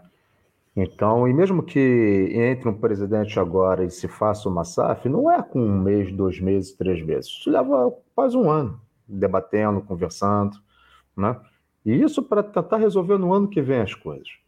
E você tem que saber de valores, você tem que saber quem são os investidores, né? qual o percentual que será vendido. É, não dá, cara, não dá. É o que eu falo. Os outros fizeram por necessidade. A gente talvez chegue até esse ponto, infelizmente. Né? Se continuar a gestão dessa maneira, chegará. Né? As pessoas precisam entender que nós não somos a favor da gestão do Mário, a gente condena muitas coisas que ele faz. Mas não adianta chegar lá e fazer igual ele faz, porra, isso não, não muda nada para o Fluminense. Entendeu? Não pode colocar lá todo mundo apoiando o que você quer, fazendo terrorismo lá com, com os sócios, de empurrar pelo Conselho Deliberativo e depois fazer uma Assembleia Geral, que é obrigado a ter uma Assembleia Geral, e fazer o terror com o só. Só aprova, não aprovar vai acabar, se não aprovar vai falir, se não aprovar o Fluminense vai para a quarta divisão. Entendeu? Dessa forma não, não dá. Tipo de, de negociação não vai fazer engolir. Isso aí, sem dúvida que não vai.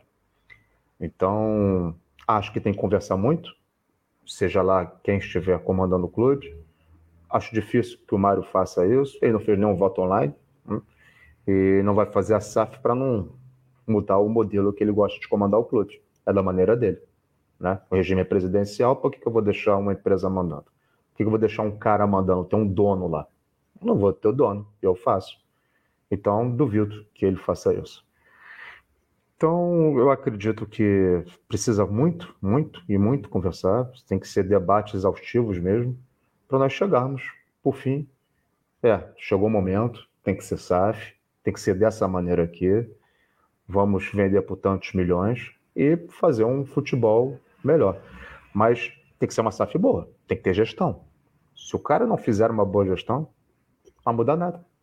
E os outros depois, quando virarem SAF como nós, vai chegar uma hora que quatro vão brigar para não cair e nós vamos cair. Porque vai ter uma gestão ruim e os outros têm uma gestão boa. Simples isso, era que nem o CT antigamente. Ih, não tem CT, ih, não tem CT. Nós ganhamos um monte de, de títulos sem ter CT. Mas tem que ter CT. É a estrutura, faz parte da estrutura. Isso é uma obrigação. Todos têm hoje. Aí, quatro são rebaixados. Entendeu? Então, é, é a forma como se faz. Você tem que ter time time, time de futebol para brigar por títulos sempre. E tem que ter uma estrutura no qual você possa poder gerir o clube ano após ano, porque o Fluminense ele tem futebol, ele tem o social e ele tem o olímpico. Se você não separar esses três aí, não vai funcionar, entendeu? Então, seja qual for a fórmula, você tem que separar esses três. É a única maneira que vai funcionar no Fluminense, tendo uma boa gestão. É exatamente isso, André. Paulo, é... até para repontuar, né? A discussão acabou ficando muito rasa, né? O pessoal até colocou aqui, o Fernando se manifestou, o André, dizendo que para ele, se não for SAF, o clube não vai existir porque no modelo associativo ele não acredita. Tudo bem. Eu não acredito é nessas pessoas que vêm gerindo o Fluminense. Né? Vejo o Palmeiras que não vai virar SAF e ganha todos os títulos. E o pessoal falou que foi porque botou dinheiro. O Palmeiras fez sacrifício. O Palmeiras pegou o seu terreno, por exemplo, e cedeu para uma empresa, a Allianz de Seguro, para reconstruir um estádio em que o Palmeiras não é mais dono desse estádio. É, vou dar um exemplo do Palmeiras. Muita gente acha que o Palmeiras o dinheiro veio do céu e veio só da Crefisa. Não, não é bem assim. O Palmeiras pegou o seu patrimônio e a Allianz é dona por 50 anos desse patrimônio, que é o estádio novo deles. O Palmeiras ganha royalty dos seus ingressos jogados lá e o Palmeiras tem uma casa para jogar, não precisa ficar correndo atrás de casa. O Aliança, quando é usado para outros eventos, shows ou palestras, outros eventos que sejam mais interessantes para a dona do estádio, que é a Aliança e não o Palmeiras, a Aliança arruma um lugar para o Palmeiras jogar, né? paga lá o aluguel e tal, e, é, e, e, e co-administra essa situação. O, o estádio virar a ser, virar, até me embolei o que eu vou falar, vai vir a ser, né? Virar a ser do Palmeiras daqui, daqui agora 40, né? Faltam 40 ou 42 e tal. E aí sim o Palmeiras será dono. Só que será um, um estádio cinquentenário, que vai precisar de manutenção, então certamente vai haver ali um rearranjo, se o negócio foi lucrativo para todo mundo. Isso também veio uma entrada de dinheiro, viu, André? Porque, por exemplo, o Fluminense não tem estádio e a gente paga aluguel caríssimo ao Estado, a, a máfia, a máfia, vamos falar com todas as letras, a máfia que administra o Maracanã, e o Fluminense perde muito dinheiro. É um vazadouro de dinheiro jogar no Maracanã. Então, assim, são, o, o Palmeiras fez vários movimentos, gente. Tá? Essa coisa do empréstimo de, de a sócios ali, Paulo Nobre primeiro, a Crefisa com a Leila depois, é empréstimo. O Palmeiras paga. E se não pagar, a garantia é, são os ativos, são os contratos dos jogadores da base promissores. Então, assim, a gente tem que entender, é um negócio muito mais complexo. E, por exemplo, eu já defendi isso para o Fluminense. O Fluminense tem xerém. O Fluminense, se tiver uma administração decente, correta, quita sua dívida em muito menos tempo do que muita gente imagina. Porque o que a dívida. Vamos supor que o Fluminense tem mesmo um bilhão de dívida. Um bilhão de dívida, se você pagar, tirando os juros, claro, 150 milhões por ano, faz as contas, qualquer um é capaz de fazer essa conta. É uma matemática simples. Não tem muito para onde flutuar. Ah, hoje, André, a gente tem que vender 90 milhões em jogador para pagar salário atrasado de veterano que não, que não joga, que fica no departamento médico, que entra para jogar cinco minutos, dá ruf ruf, tomava cartão vermelho. Então, gente, quando a gente está falando dessas coisas, é que a gente está olhando outro universo. Porque só a SAF é uma coisa muito preguiçosa. Ah, esse é minha, meu ponto de vista, ninguém precisa concordar com ele, tá? Agora, respeito quem entende que é o caminho. Respeito de verdade. Mas tem que ser com discussão, até porque, amigos, os sócios vão ter que aprovar. Não vai ser goela abaixo. Não vai ser o presidente e o conselho deliberativo. Então, é, e a gente está alertando isso aqui para depois, amanhã, mesmo que um candidato desses que diga que vai ser SAF ganhe a eleição, que, que eu acho impossível, e aí não consiga fazer a SAF e fica três anos de lenga-lenga no, no, mesmo modelo de gestão e depois diz, ah, não deu porque o, a Assembleia não quis. É óbvio, é óbvio. Paulo, contigo, se quiser explorar mais aí, você iniciou o tema, a gente deu, deu uma arredondada, mas termina aí, arredonda pra gente. É, como, como a gente está indo, já imagino que a gente está indo para o fim, né? Embora o pessoal não precisa se preocupar, não. O Panorama vai entrar de férias a partir de amanhã, mas ele fica em regime light. A gente vai ficar atento aí, programações vão acontecer lá. Aliás, a gente não, nós aqui do Panorama de terça, o pessoal de quinta ainda tira a super quinta ainda tem nessa, nessa quinta aí. Bom, gente, vou tentar muito rapidamente, é, em vez de falar o que das maravilhas da SAF ou, da, do, ou de outros modelos, etc., vou, vamos parar para pensar. Eu quero convidar quem está aqui acompanhando a gente a, a me acompanhar no seguinte raciocínio. Qual é o problema do Fluminense? Bom, vamos lá. Primeiro, Fluminense tem uma dívida de curto prazo, ressalvada, né? Aliás, tudo que é ressalvado você não tem certeza. Então você tem uma dívida de curto prazo grande, de aproximadamente 300 milhões, 250, 300, tanto faz, é uma dívida grande de curto prazo. Ou seja, a dívida grande de curto prazo é que vai vencer agora, você nunca tem dinheiro para pagar. Então você posterga e paga juros sobre ela. Ao mesmo tempo, ou seja, e eu estou falando da dívida de curto prazo. Se o Fluminense realmente deve um bilhão, ele tem 30% da dívida é, de curto prazo e 70% de longo prazo. No longo prazo, com equacionamento de caixa, você conseguiria negociar. E aí, bom, de onde é que vem as receitas do Fluminense?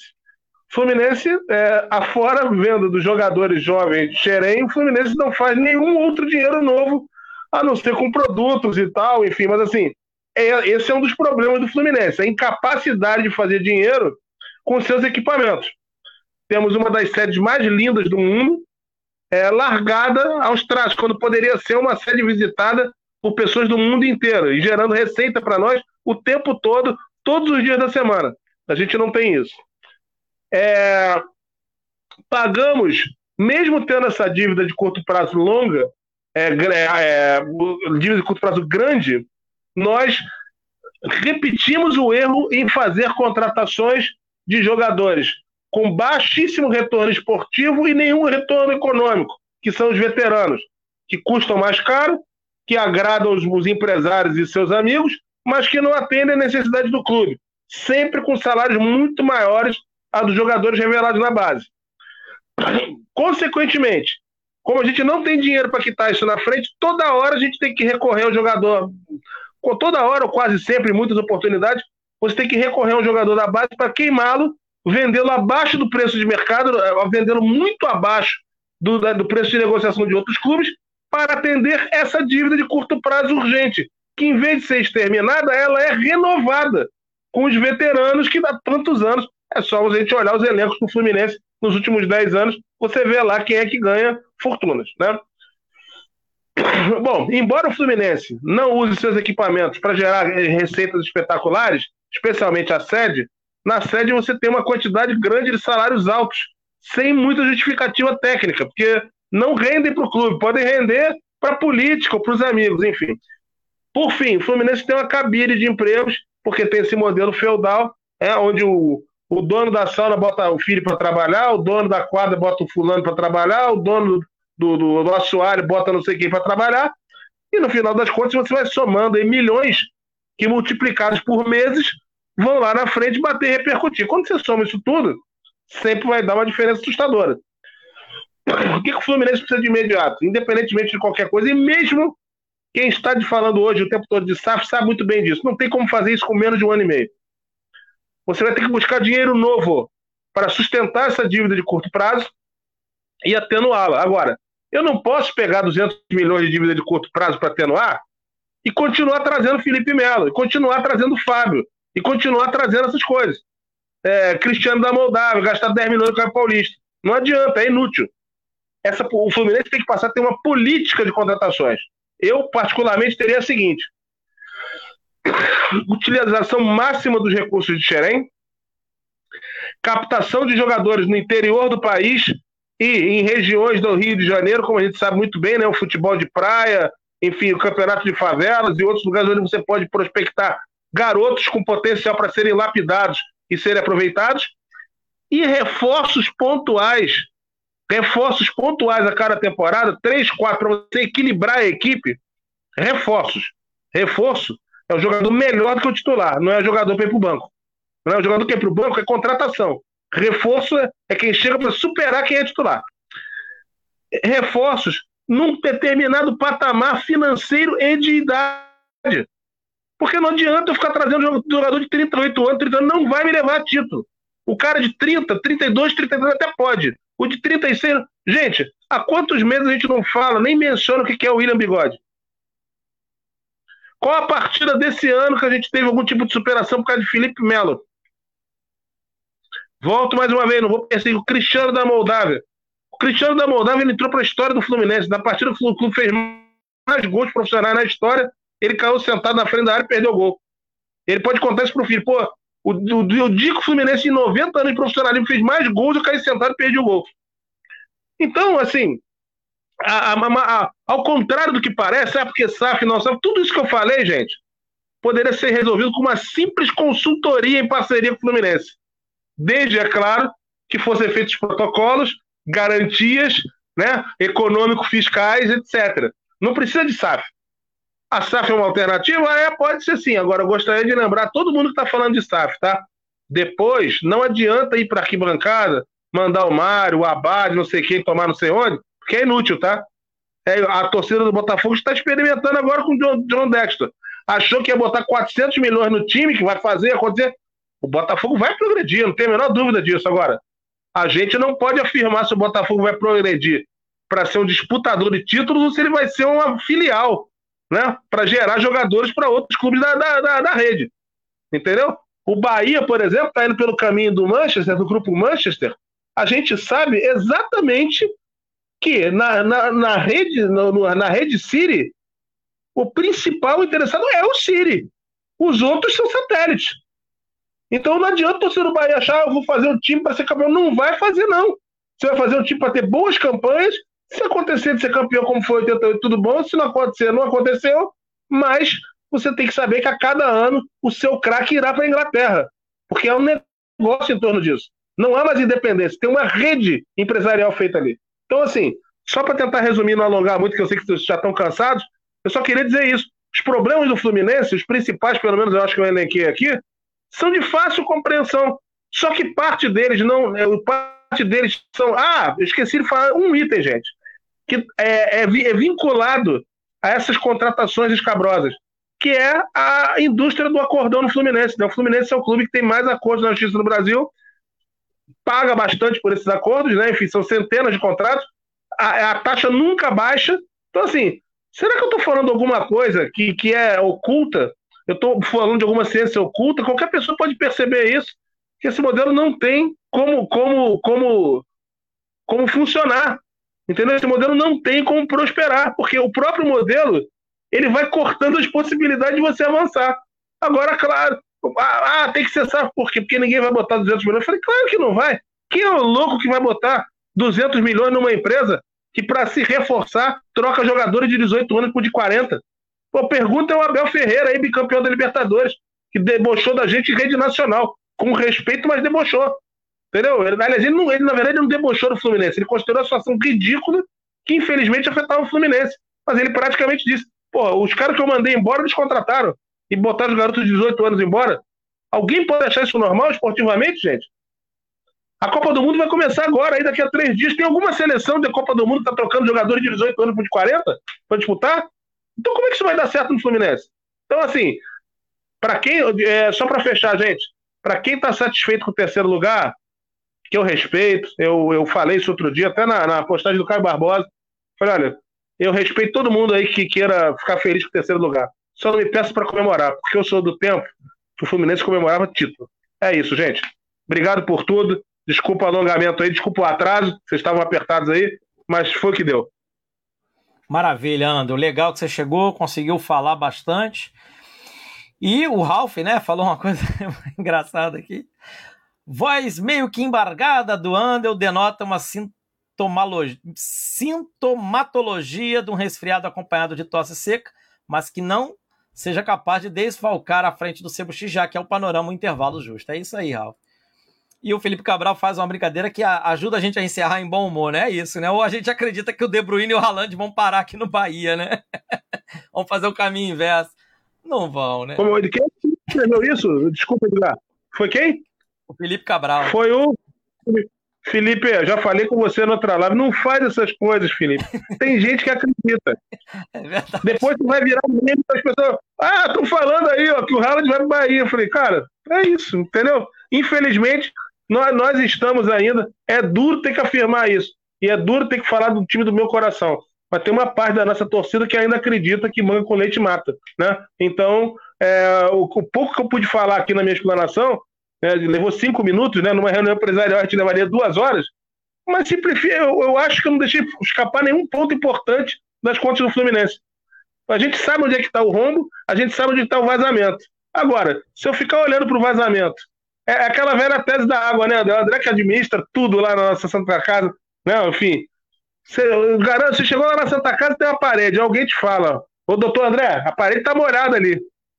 Aí você, se você olhar e falar assim, ah, deixa aí, daqui a pouco seca. Aí daqui a pouco seca. O que, que vai acontecer, André? Aquela água vai sair no outro piso. A água não vai sumir. Entendeu? O Fluminense é isso. O Fluminense tem um monte de pontos d'água que secam com calor, né? Hoje está um dia bem quente. Não, tá tudo bem agora. Nós somos terceiros.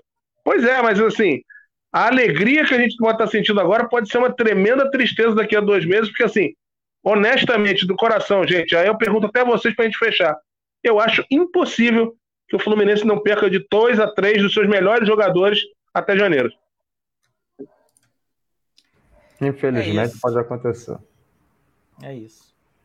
A gente até falou aqui antes de você chegar, Andel, né, que quem dera, quem, quem quiçá, né, o Mário segure o elenco inteiro, tirando alguns, né? Pelo amor de Deus, falo a quem joga, quem rende, e traga três, quatro contratações pontuais. Não é o ideal, porque a gente aqui desdobrou e tem mais posições carentes.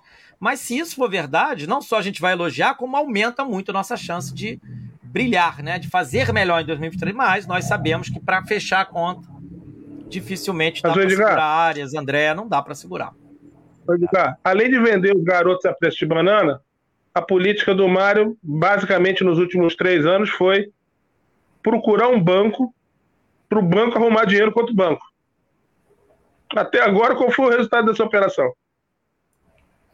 Zero. É. Qual a expectativa que até janeiro essa, essa situação logre em sucesso? Zero. Não vai acontecer nada. Então, assim, não a gente não pode, sabe, eu não consigo esperar, e até por uma questão de idade de vivência, com todo respeito ao presidente, enfim, é, eu acho que ele tem deficiências seríssimas de gestão, até porque ele nunca foi gestor né, de, de contas grandes, a não ser do Fluminense. Quer dizer, contas grandes ele foi, mas não de empresas, né? Ele não tem uma. Ele não é do, do mercado financeiro, não é do mercado corporativo, enfim. É, o que eu quero dizer é o seguinte: é, até hoje, ele, tá, ele, ele vai, né? Ele, ele já, é já é o presidente com mais tempo de mandato na história do clube, né? Três anos e meio. Ele nunca prospectou dinheiro novo para o clube em quantidade razoável para debelar essa dívida de, de, de, curto prazo. Ele nunca conseguiu isso. Por que ele conseguiria agora? Pois é. é a, é a Copa do Mundo contra a Fluminense? Sabe? Meu amigo, não trouxe em 2014, quando a gente estava com a faca e o queijo na mão para reformar Laranjeiras. O mundo todo olhando para cá, não vai trazer agora, né? Enfim. Exatamente, é isso. Paulo. Perdemos vários bondes da história aí. É isso. Terminar aqui com a mensagem da Jaque. Esse é meu medo, Paulo, perder jogadores tipo é, Cano, Arias, Ganso. Ganso Desculpa, Jaque, tem... mas o medo vai confirmar. Nós vamos perder pelo menos dois grandes jogadores aí, eu não tenho a menor dúvida, porque não é isso não é vitimização, isso não é alarmismo. É conta. Tem que pagar o troço em janeiro. Não tem dinheiro. Então, né, é, esse dinheiro vai ter que sair desses caras. E, por fim, eu deixo uma frase aqui que eu nunca gostaria de dizer, mas acho que vai deixar um sentimento na torcida do Fluminense. O Fred vai te pegar. é, Paulo, a gente falou tanto disso já e vamos falar de novo, né? Quando a coisa se confirmar, sem dúvida nenhuma. Amigos, foi uma honra, um prazer enorme esse ano estar ao lado dos senhores aqui, também do Jorjão que já nos deixou há pouco. Foi lá fazer sua, seu jantar digno, né? Tem de, tem de jantar, senão não Deu certo, né? O panorama de terça deu certo, né? Virou a realidade, né? É, já tá confirmado na grade ano que vem, né? Salvo engano, a menos que o Conde da Zanzibar queira o horário para virar SAF e colocar outra pessoa. Não, mas aí, não, aí eu me acerto com o Conde, se eu não me acertar, eu coloco o André na fita. Eu não. O André chama logo a turma do Raivan pra, pra, É. reforçar aí. Tem outras gangues aí que se formaram também. Ô, rapaz, eu tava É, falando todo com o TTP. Não, eu tava falando com o TTP agora aqui no WhatsApp, né, cara? É, gente, e eu já falei isso publicamente, o Panorama e o Cantinho não apoia nenhuma candidatura, né? São, são órgãos livres, independentes, sem amarras, sem, sem nada. Mas as pessoas são livres para apoiar quem quiser, ou também não apoiar quem não quiser também. E aí eu falei com, com o TTP que a gente aturava já as marionetes aqui, né? Vindo aqui para xingar a gente. Agora a gente vai ter que aturar as rolinetes ou as roliminetes e também as soltetes. Gente, começou de ontem para hoje, um monte de rolinete vindo aqui bater na gente. Tudo bem, é, é sinal de que a gente está no caminho certo, Anderson? Se todos os lados nos atacam, é que a gente está. Né? O acaso Pode vai nos proteger vontade. enquanto a gente andar distraído. Diga. Tá, caros amigos, dentro do jogo democrático, podem continuar xingando à vontade. Voltaremos em 2023 mais agressivos, sujos, violentos e com programação ainda maior. Né? Desde que o panorama começou, ele só cresceu, o cantinho também. Então, o caminho é inevitável. Exatamente isso. Então é isso, meus amigos. Se eu não vê-los mais aí, quem está na, na sequência com a gente aqui, a gente vai, ainda vai se falar bastante lá no nosso grupo. O pessoal aqui da live que acompanha, que está sempre com a gente. Feliz Natal, feliz Ano Novo. É isso, minha gente. Grande abraço a todos. André, prazerzaço estar contigo. Dá o teu boa noite aí também. Mano, Edgar e Paulo, boa noite. Prazer estar aqui com vocês. É, comecei esse ano, vocês já estão aí de longa data. É um prazer, gostei muito quando o Paulo me convidou a primeira vez. Eu nunca tinha feito live, acabou que vim como convidado, foi Gostou. interessante. Aí ele falou, gostei, estou aí até hoje. E vamos continuar para o ano que vem. É um prazer estar. Claro que a gente quer estar aqui para ficar lá bem do Fluminense, né? Mas infelizmente, às vezes, a gente tem que falar o que a gente está vendo. Não podemos. Não, não é com prazer a gente ficar criticando, não. É por, por que está acontecendo. E a gente não vai tapar o sol com a peneira, né? Então, mais um prazer, prazer estar com vocês. Um grande abraço a todos que nos acompanharam esse ano. Boas festas a todos. Até o ano que vem. Saudações tricolores. É isso. Paulo Roberto Andel, boa noite, meu amigo. Vitória sempre, né? Para complementar os saudações tricolores. Juízo pro nosso Flu, né? A gente se fala já já, né, Paulo? Dá o teu boa noite aí também pra galera que já tá dando Feliz Natal pra gente, Feliz Ano Novo. Mas a gente volta, e vai ter sempre uma live especial, hein? Não, é, é, primeiro, tem que explicar, pessoal. O panorama ele para, ele, tem- ele, ele entra em recesso, né? Então ele não tem mais programações fixas tradicionais.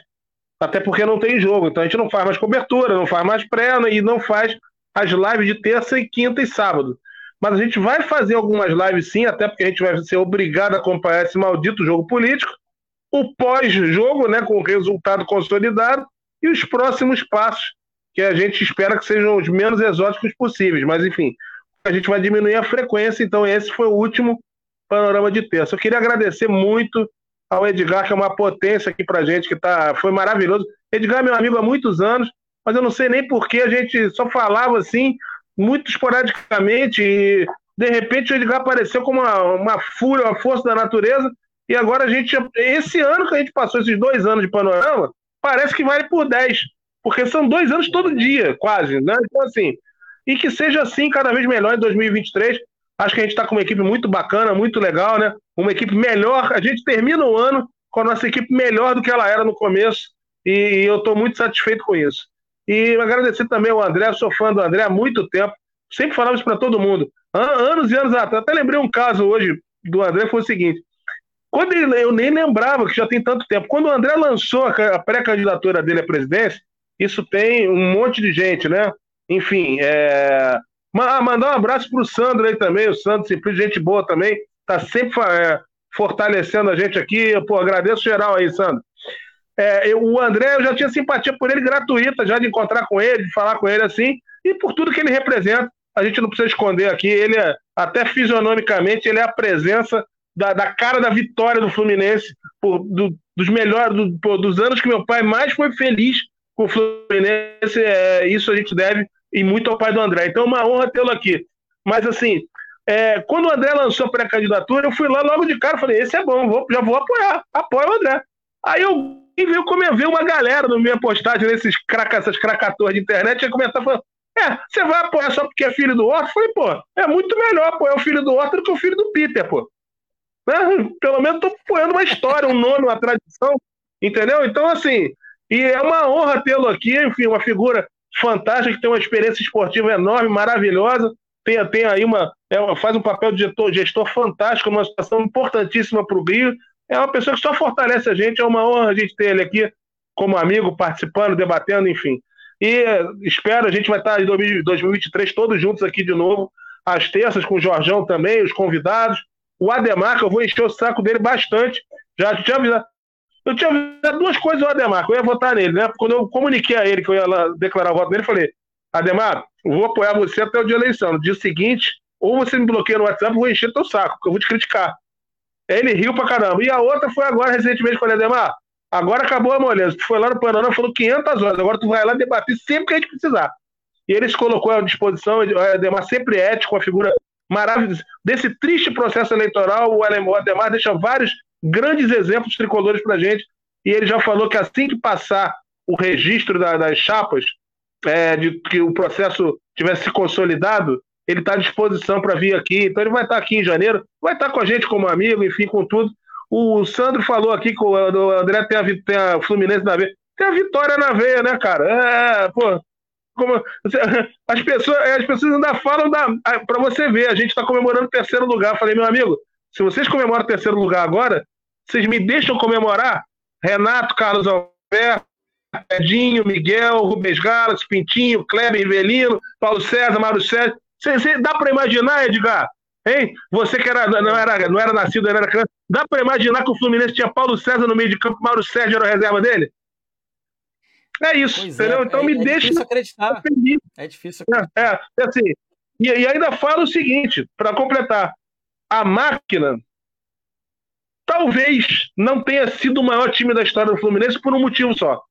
Que a gente teve o super rolo com pessoa dos anos 30 que de 36 a 41 varreu o Brasil e seria a base da seleção brasileira campeã mundial de 42.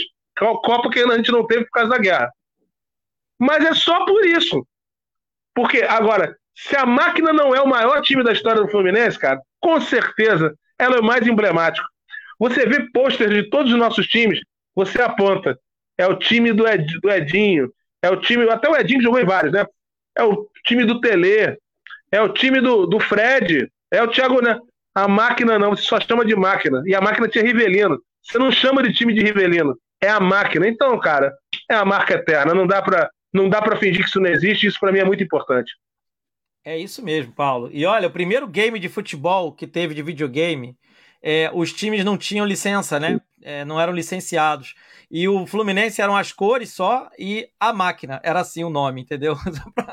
era, foi é, porque era é, emblemático. E, e a fabricante era canadense, né? Até para a gente entender, né? Ou seja, como era, era no mundo inteiro enxergado o Fluminense como uma referência, era a máquina. Quem tiver, olha só, gente. Quem tiver dúvida, é, tiver disposto a pesquisar, porque pesquisar é bom, né? Quem gosta de falar, dar, dar palpite, ter opiniões certas sobre tudo, é bom pesquisar. Tiver um domínio de idioma mínimo, é só pesquisar revistas e jornais europeus 75, 76 para olhar a capa, o Fluminense na capa toda hora das principais publicações esportivas do mundo. Do mundo. Só isso. Exatamente. Era mais famoso até que a seleção. Tô brincando que a seleção já era tricampeã mundial, mas tava ali, ó, do ladinho. Meus amigos, boa noite agora sim. O programa hoje foi longo, mas merecia. Era a nossa despedida. Abordamos praticamente todos os temas comuns e os incomuns, né? que apareceram. E aí o Fernando, deixando o último registro dele, que ele viu a máquina. Cara, é, eu tenho baita inveja. Meu pai viu, claro. Eu sei da máquina de contos do meu pai, assim, né? Do dia a dia. Depois eu fui pesquisar, claro, né? Como alguém que quer saber outros nuances. E aí o, o, o Ralf fala: perdemos a Copa de 38 por conta a Demar Pimenta não escalar o time contra a Itália. E essas histórias são maravilhosas. E aí o Sandro fala de outro lendário fluminense, né? 83, 84. Massa, também maravilhoso. E o Fluminense é isso, né, gente? É tudo isso junto num só, por isso que a gente é chato aqui e não gosta só de comemorar um terceiro lugar, pelo amor de Deus. É isso, meus amigos. Vamos ficando nessa. Mais uma vez, grande noite, obrigado. E qualquer hora a gente se vê. Tchau, tchau, pessoal. Tchau.